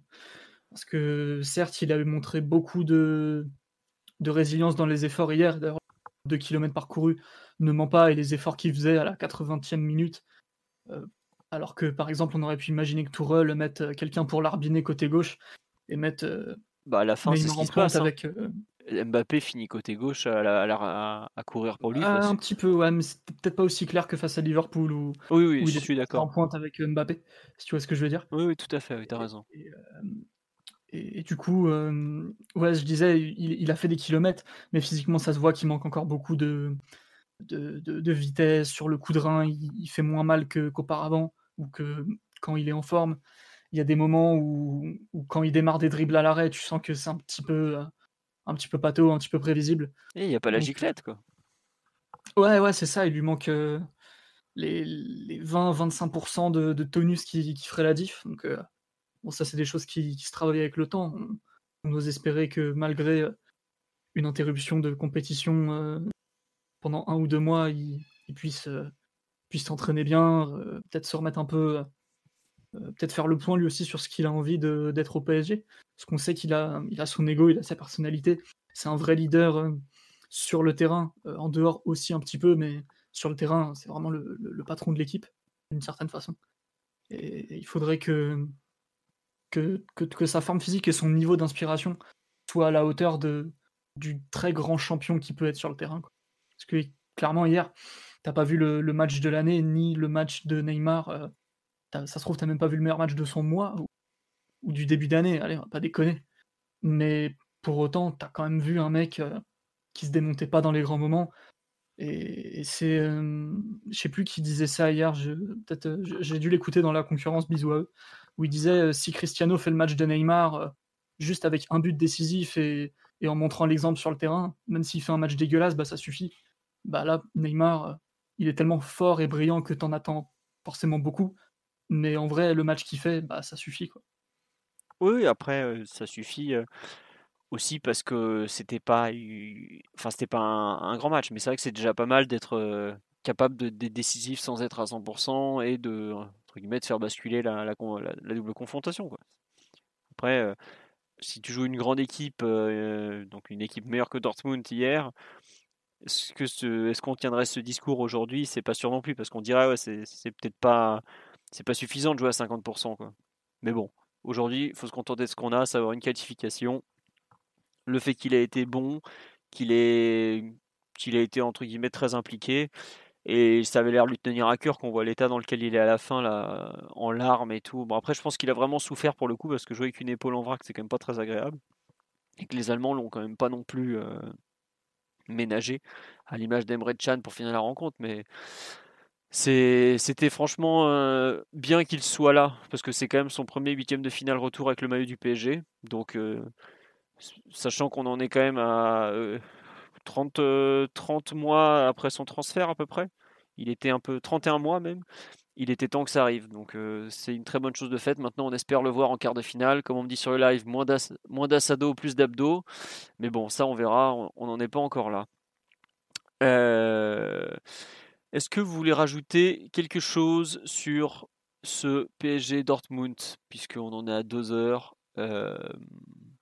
On va, on va pas trop tarder à conclure. On ne sait pas quand est-ce que le quart de finale aura lieu. Hein. C'est pas la peine de nous le demander. Euh, c'est un grand mystère. Mathieu, Omar, Simon, pour conclure, un dernier mot? Ou on dit juste au revoir à tout le monde ou souhaiter une bonne nuit parce qu'on est claqué nous aussi? Monsieur DTN Oh non, on va conclure tranquillement. D'accord, bon. Écoutez, euh, merci pour votre fidélité, parce que vous plus de 500 à 1h du matin nous écouter parler d'un match que vous avez probablement vu, donc euh, c'est très sympa à vous. On va pas vous mentir, on sait pas trop quand aura lieu le prochain podcast. Euh, s'il n'y a pas de match, on va pas faire de podcast pour parler de pas grand chose, puisque l'activité du PG risque d'être assez morne ces prochaines semaines. On peut dire un petit mot sur juste ouais, effectivement sur les supporters, on va conclure là-dessus. C'était franchement des images complètement folles. Moi j'en ai, j'en ai parlé un peu avec François qui, bah, comme vous savez, fait les photos pour Culture PG depuis l'intérieur du stade, me dit franchement j'ai rien vu du match, mais en termes de photos c'était mortel. Et voilà, ça a donné des images complètement folles qui ont fait le tour de la planète. Bon, en Italie, ils ont été un peu choqués parce qu'ils n'ont pas le même rapport au coronavirus que la France euh, actuellement mais le reste de la planète en a parlé. Et quand je dis le reste de la planète, c'est vraiment toute la planète, pour le coup, bah, de par mon, métier d'administrateur de, culture PSG, je, suis censé être au courant de, tout ce qui se lit, tout ce qui se dit. Bah ouais, euh, tout à l'heure, j'étais un des premiers à trouver le site vénézuélien qui annonçait à tort que Dybala avait le coronavirus. Donc euh, voilà. Crac. bah ouais, oui, euh, j'ai vu aujourd'hui un article, je crois que c'était Honduras, sur les, les, fumigènes pour le PSG, tu vois, par exemple. Donc vraiment, toute la planète en a parlé. Marca en a parlé, As en a parlé. La presse anglaise en a parlé, qu'ils ont applaudi, mais pas trop, parce que bon, faut quand même, c'est le PG, vous voyez, c'est un peu le mal. Donc voilà, non, mais ouais, tout, vraiment tout le monde en a parlé, c'était assez mortel en termes d'ambiance, et je trouve que pour un, ça a permis de rendre ce triste huis clos, qui est quand même quelque chose d'horrible en termes de football, euh, beaucoup plus agréable et, en fait, je trouve que ça a un peu donné du, de, l'humanité à ce, huis clos. Ça faisait un peu moins euh, expérience scientifique et on met 22 euh, rats de laboratoire derrière un ballon et c'était pas plus mal. Après, c'est sûr qu'en termes de conditions sanitaires, c'était c'était pas forcément terrible, mais bon, on espère en tout cas qu'il y aura il y aura pas de soucis euh, liés à ça. Euh, comment dire par le, dans les prochains jours en tout cas. Puis bah, même le CUP a expliqué qu'il ne le referait pas pour un match de championnat et probablement pas pour un quart de finale parce que bah, la situation devient peut-être un peu grave. Mais en tout cas, ça a donné des images assez folles et c'est peut-être le dernier match des Champions avant un certain temps. Donc on s'en va de la Ligue des Champions en étant qualifié et avec une fête euh, assez extraordinaire. Donc euh, voilà, ce sera déjà pas mal. Je ne dirais pas, euh, comme on me le dit sur live, que le huis clos nous a été bénéfique, mais en tout cas, il ne nous a pas pénalisé et c'est déjà pas mal. Est-ce que je vais porter plainte contre l'équipe pour plagiat? Non, je n'ai pas les moyens de porter plainte pour ça. Et puis bah, voilà, c'est pas très grave, c'est comme ça. Vous découvrez au moins le vrai visage de la presse et ce qui se passe tous les jours. Et l'équipe est loin d'être le pire à ce niveau-là, je tiens à le préciser malgré tout. Allez, bonne soirée à tous. Encore merci pour votre fidélité. Bah, passez sur le site si vous voulez savoir quand on les prochains podcasts. Et Omar euh, vient nous offrir un grand moment de vent. Allez. Je suis endormi à Omar qui reste la quarantaine. Hein. Allez, prenez soin de vous. À bientôt. Voilà, à bientôt et encore merci à tous. Salut. Salut les gars. Hey, it's Danny Pellegrino from Everything Iconic. Ready to upgrade your style game without blowing your budget? Check out Quince. They've got all the good stuff shirts and polos, activewear, and fine leather goods, all at 50 to 80% less than other high end brands. And the best part? They're all about safe, ethical, and responsible manufacturing. Get that luxury vibe without the luxury price tag. Hit up quince.com slash upgrade for free shipping and 365 day returns on your next order. That's quince.com slash upgrade.